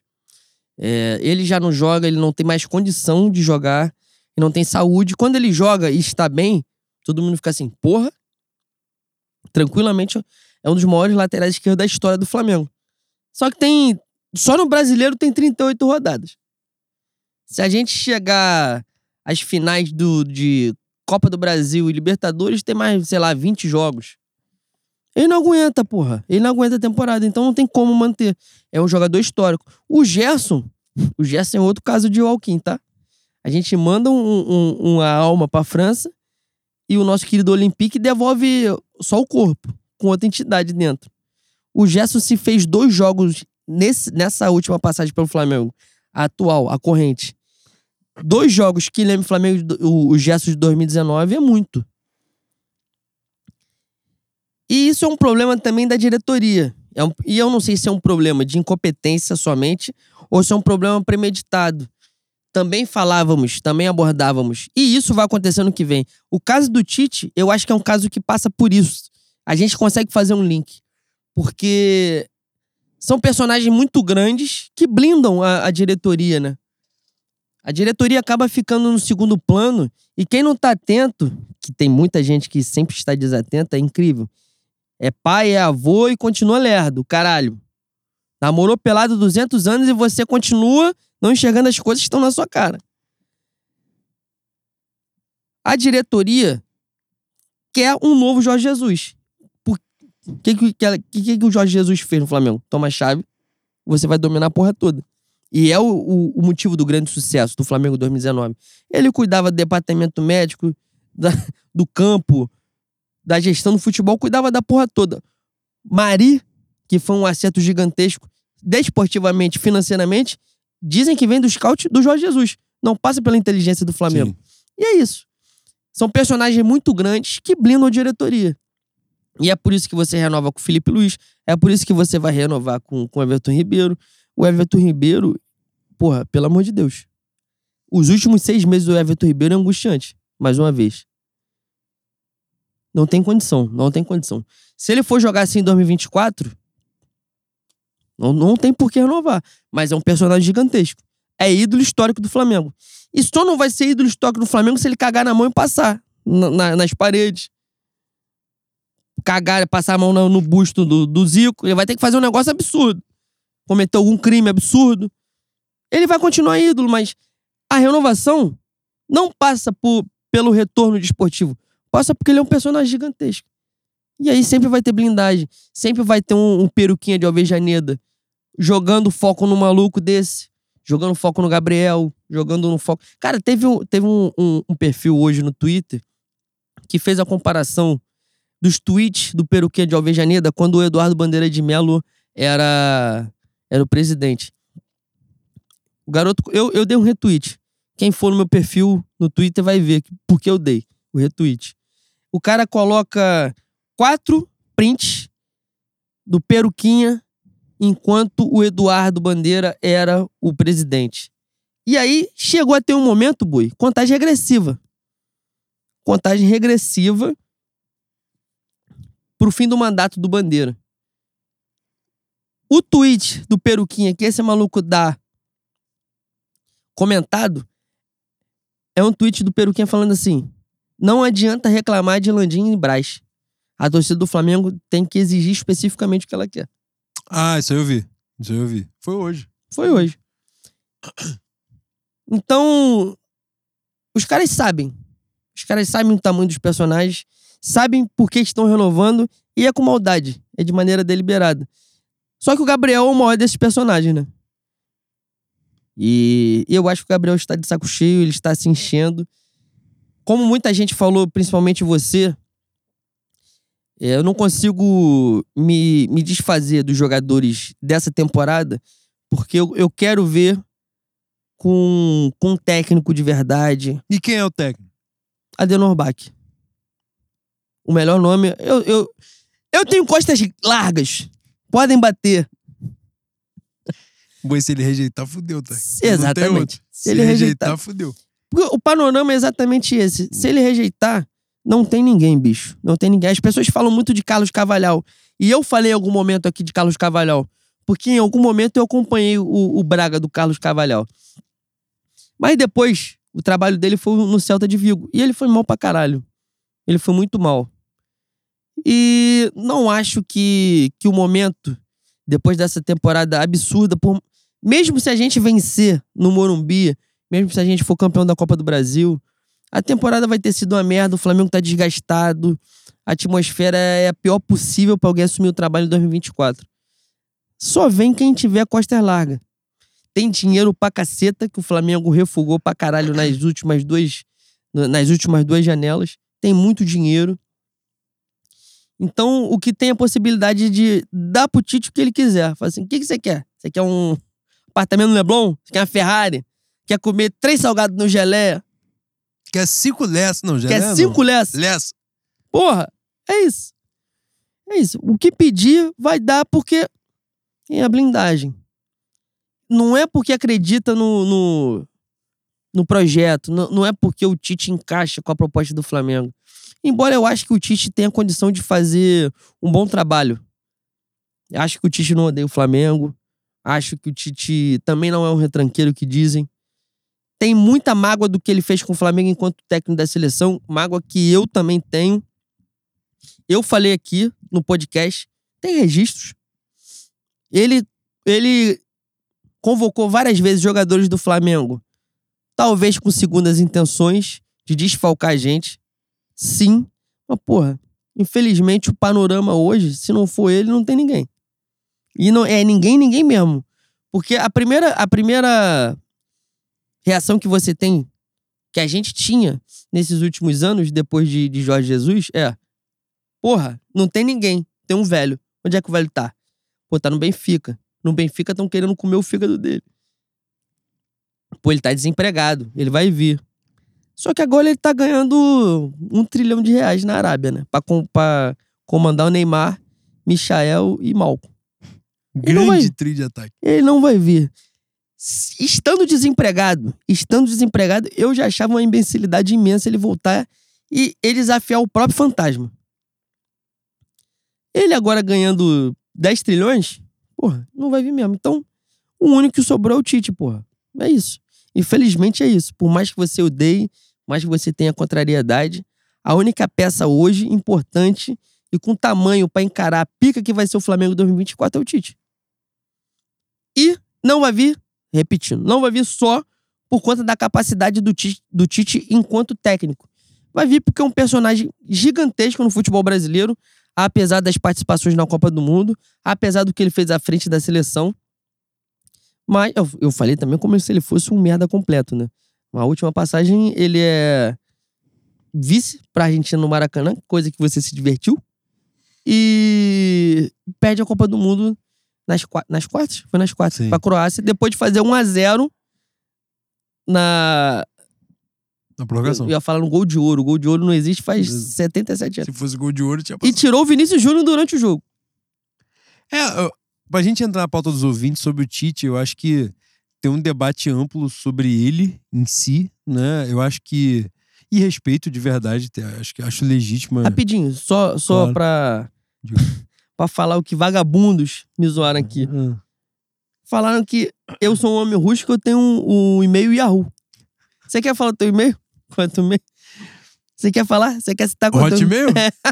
Pô, mas é melhor que a Não, tem o Gmail também, mas o Hotmail é que eu mais abro. Mas, enfim, voltando. É, pra gente entrar na pauta dos ouvintes e finalizar o programa, que já está grande para caralho, mas espero que vocês tenham gostado. É, o que dizer? Sobre o Tite, eu acho que há uma modificação, as pessoas trabalham muito sobre a questão de identidade, né, e tal, mas eu acho que há uma mudança, não é, de, de, de ciclo, né, dele mesmo na própria seleção, o que ele fez até a primeira Copa do Mundo e depois, quando ele perde, ele tem uma mudança mais pragmática, o que ele fez no Corinthians de 2015. Enfim, eu acho que é um debate amplo. Resumindo a minha visão sobre o Tite, concordo com basicamente tudo que o Leandro falou, mas É, e também não acho que o Tite fira tanto a, a, a identidade do Flamengo pelo que ele necessariamente pelo que ele fez na carreira. Né? Vamos depender da visão que ele teria e esse debate todo vai se como é que eu vou dizer sedimentar dependendo da sinalização né? já com o título da Copa do Brasil hoje já teve sinalização de, de meio de comunicação de São Paulo falando que ele recusou o convite de seleção porque ele quer assumir clube no Brasil e no Brasil as duas sinalizações são Flamengo e Corinthians quem pode pagar o que ele quer é o Flamengo embora a identificação maior dele obviamente seja com o Corinthians mas o desfecho mesmo que eu acho que vai rolar Tite no Flamengo, Mano Menezes no Corinthians. Acho que o desfecho vai ser esse daí. Dito isto, Boi, pauta dos ouvintes pra gente. Vamos usar as pautas dos ouvintes. É, só para deixar bem claro pros amigos ouvintes aqui. A gente extrapolou hoje, porque mais uma vez a gente usou como divã isso aqui. E pros amigos que fizeram as perguntas no Twitter, a gente vai fazer seis perguntas, no máximo, porque o, o Renan também vai cobrar 277 reais essa por hora. Por hora, e a gente não tem esse dinheiro todo, né? Então, vai ficar bom pra, pra gente, pra você. Nem você, nem pra você, nem, nem. Como é que fala Pedro Gaspar? Nem você, nem eu. Nem você, nem eu. Então, nós vamos ler seis perguntinhas aqui que já estão selecionadas. Já tá o Thiago aí? Oliveira. Thiago Oliveira é fantástico, nosso social media. Calma aí que meu celular, a merda, deu uma travada legal aqui. É o quê? O Twitter? É, não, aqui tá no, no nosso grupo. Hum. Alan, Alan, Alan, Alan, Alan, Aqui, está aqui, ó. Alan, Alan, Alan, Alan, Alan. Que isso, cara. Arroba o Alan do Rio. Bois, tendo em vista que o próximo jogo importante do Flamengo após a volta olímpica do Dorival é o primeiro jogo da fase de grupos da Sula 2024? Correto. O que planejam fazer nas férias? Melhores momentos do curling brasileiro? Festival de técnico brega? Pós e dramaturgia argentina? Dramaturgia argentina que é fantástica, tá, boi? Com o Ricardo Darim, que fez Meu, todos exatamente. os filmes que o cinema argentino Todos produziu. os filmes pica da Argentina tem Ricardo Darim. E os não pica tem ele também. Exatamente. Ele participou de todos. É um negócio incrível. É... Teus, é isso? Arroba Teus Andrade. Bovinos. Num cenário eleitoral com nomes como BAP, Danchi e Valim para sucessores do trono rubro-negro britânico, qual deles seria menos prejudicial à campanha do Setembro Amarelo? Uhum. Que isso. Cara, os personagens. Não, não tem como. Menos prejudicial. Não tem. De verdade mesmo. Eu falei aqui qual era o mais detestável ao longo do programa. Se você não captou, você vai ter que ouvir tudo de novo. Esse programa é gigantesco. É, mas entre isso aí a gente tá fudido. Essa é a verdade. Tomara que o cenário melhore ao longo da caminhada. Também que eu tive que. Quer que eu prossiga? Não, já abri aqui. Agostinho, arroba pequeno agosto. Queridos bois, o Careca não cansa de escalar atletas fora de posição. que maldade. Primeiro escalou Thiago Maia de lateral esquerdo e Davi Luiz de volante. Agora tem insistido em escalar Matheus Cunha como goleiro. A minha dúvida é: a ausência de melanina tem relação tem relação com a manutenção da titularidade do suposto goleiro? Ajuda, né, boi? Ajuda um pouco, como ajuda na sociedade, né? Ajuda. Ajuda, ajuda, ajuda um cadinho. Mas o desempenho dele nesses jogos decisivos aí do Olímpia é, especialmente do Olímpia, né? Que do Olímpia foi foda mesmo. Mas ontem. Ontem foi um gol só, né? Teve alguém que escreveu assim, pô, mas não foi por isso que a gente perdeu. Na verdade, literalmente foi por isso que a gente foi perdeu. Foi por isso que ele deu o canto todo de novo. O jogo foi 1 a 0 e foi só esse lance. Rafael, arroba Rafa Oliveira CRF, covarde, canalha. Bois, eu sei que o mês é de Corme Damião e tal, mas quando será que Matheus Cunha, o Paulo Vitor 2.0, vai parar de dar o doce? Eu não aguento mais esse falso bom brilhando, esse falso bom falhando. Pois é, cara. O pai do Leno teve um mais um arrobo de mediunidade aqui e de consciência de futebol, de conhecimento de futebol. Gênio da bola, meu papai. Que foi ensinado no futebol de areia, nas praias de Copacabana. E dando porrada nos outros. Exatamente. eu já, eu já te Ele falei era covarde? Pô, meu pai fez na mão com Adílio, pô. Que caralho com meu Adílio sim, que eu sim. encontrei no museu? Caralho, aí, se eu trouxer meu pai aqui pra falar do Adílio antes do Flamengo, é brincadeira, Eu tá? não vou deixar ele falar, não. não vou deixar ele falar mal do meu Adílio, meu... não. Caralho. Porra. Vou trazer meu pai pra falar do Adílio no, do futebol de praia. Assim, isso aí era, porra. Mas basicamente. Marrento pra caralho. O pai de Bati Leno... pouco, meu falou, bati pouco. O pai de Leno Lopes falou que Matheus Cunha Ele, ele deu um termo técnico pra explicar que o Matheus Cunha só pega a bola que vai em cima dele. É, meu pai falou que uma- esse garoto ele não tem um reflexo de lado. Eu falei, que porra é um reflexo de lado, cara? De que, que você está falando? Cara, e isso aí quem falou foi outro gênio do gol, Mas nosso pai de santo que E tem a mediunidade, santo, né? Igor Trindade, que falou: Eu conheço, isso aí, se for 10 centímetros pro lado, ele não pega. E não deu outra. Não tem outra. Maluco, o Matheus Cunha. E você pode ver que naquela enxurrada de defesa que ele fez né, num determinado período no Flamengo. Era tudo cara a cara. era né? tudo na estourada. Aí, reflexo de futsal mesmo. Em cima dele, ele pegava. Futsal handball, boi. Em cima dele, ele catava todas. Não, em Agora, cima ele bota o saco, bota a cara na frente. Ele sai. Isso aí, se tiver, né, o toca-palma dele é lenha, ele vai mesmo pra dentro. Agora, 10 centímetros pro lado, ele já não busca mais, boi. Se chutar de longe, então tem que avisar pra ele, tem que ligar pra ele na véspera e falar, ó, pula pra esquerda que a bola vai lá. E ele dá tempo do dia anterior ele pulando até chegar lá e fazer a defesa. Mas realmente complicado. E vai ser foda, né? Tomara que os meus ingleses não desistam. Essa é a verdade. A última. A última. Faz mais uma aí que eu vou, eu vou catar uma aqui. Faz essa aí. Eu vou, Então você vai catar uma no Twitter, depois eu cato uma no Twitter pra gente ficar no, no 0 a 0 É justo. Vitor Almeida, arroba Vitor Almeida 1. Bois, nosso ídolo e trapper Gabi disse recentemente que faltavam 20 finais. Depois do suposto futebol praticado ontem, podemos dizer que foi uma ameaça? É Foi, né? complicado, né? É complicado Diante de pra 2023 caralho. foi uma ameaça. É, a minha última, pô, cara, tiveram várias perguntas fantásticas aqui. Teve, mandar teve um pra agradecimento no vocês. Twitter que eu vi. A sua presença em São Paulo. Do Sérgio, foi do Sérgio que você conheceu pessoalmente, que eu conheci lá. Né? E, mas tem, porra, várias perguntas aqui maravilhosas, mas eu vou encerrar aqui com uma. Eu encerrar, Leandro vai fazer a última. O caprichoso bicampeão, arroba Rafael P. Farias 12. O senhor Sabrina Viana. O senhor. Bois, vocês preferem. vocês preferem a Revolução Francesa ou a Revolução Russa? Ah, só uma teve guilhotina, né, Boi? É verdade. Mas a Revolução Russa foi maneira pra caralho, tá? Foi, foi se, legal. você, se você der uma pesquisada do que aconteceu com a minha família Romanov, não sobrou um pra contar a história, né? Então, assim, teve seus méritos também. né? Teve, também é verdade, teve seus méritos. E é, não, não tem uma, uma resposta. A francesa foi impactante, né, Bui? É legal, é legal. Vou ler duas de dois marginais que eu amo muito pra encerrar em alto astral. Victor Concar, o Anjinho. Arroba Victor RM underline Flá. Boi, antes de você fazer a pergunta, teve uma aqui, eu não vou ler, mas eu sei que o final da pergunta, eu nem li a pergunta. O final era assim, Tite ou Lisca? Vai tomar no cu, pelo amor de Deus. Umbral ou nosso lar, boi? Porra, cara. O inferno ou o céu? Bois, excepcional- excepcionalmente hoje, falando sério, tenho a impressão de que as contratações pós-2019 trouxeram jogadores que não absorvem o DNA do Flamengo. Esse, por sua vez, tem se esvaído com o fim do ciclo de atletas que antes estavam. Como resolver? Acreditam que a esperança está na base? Então, eu sou a pior pessoa pra falar da base porque eu não gosto muito da base, né? Isso aqui está. Isso foi mudado nos últimos anos com o Paquetá, com o Vinícius Júnior. Mas a minha história rubro-negra, porra, até o Renato Augusto eu odiava.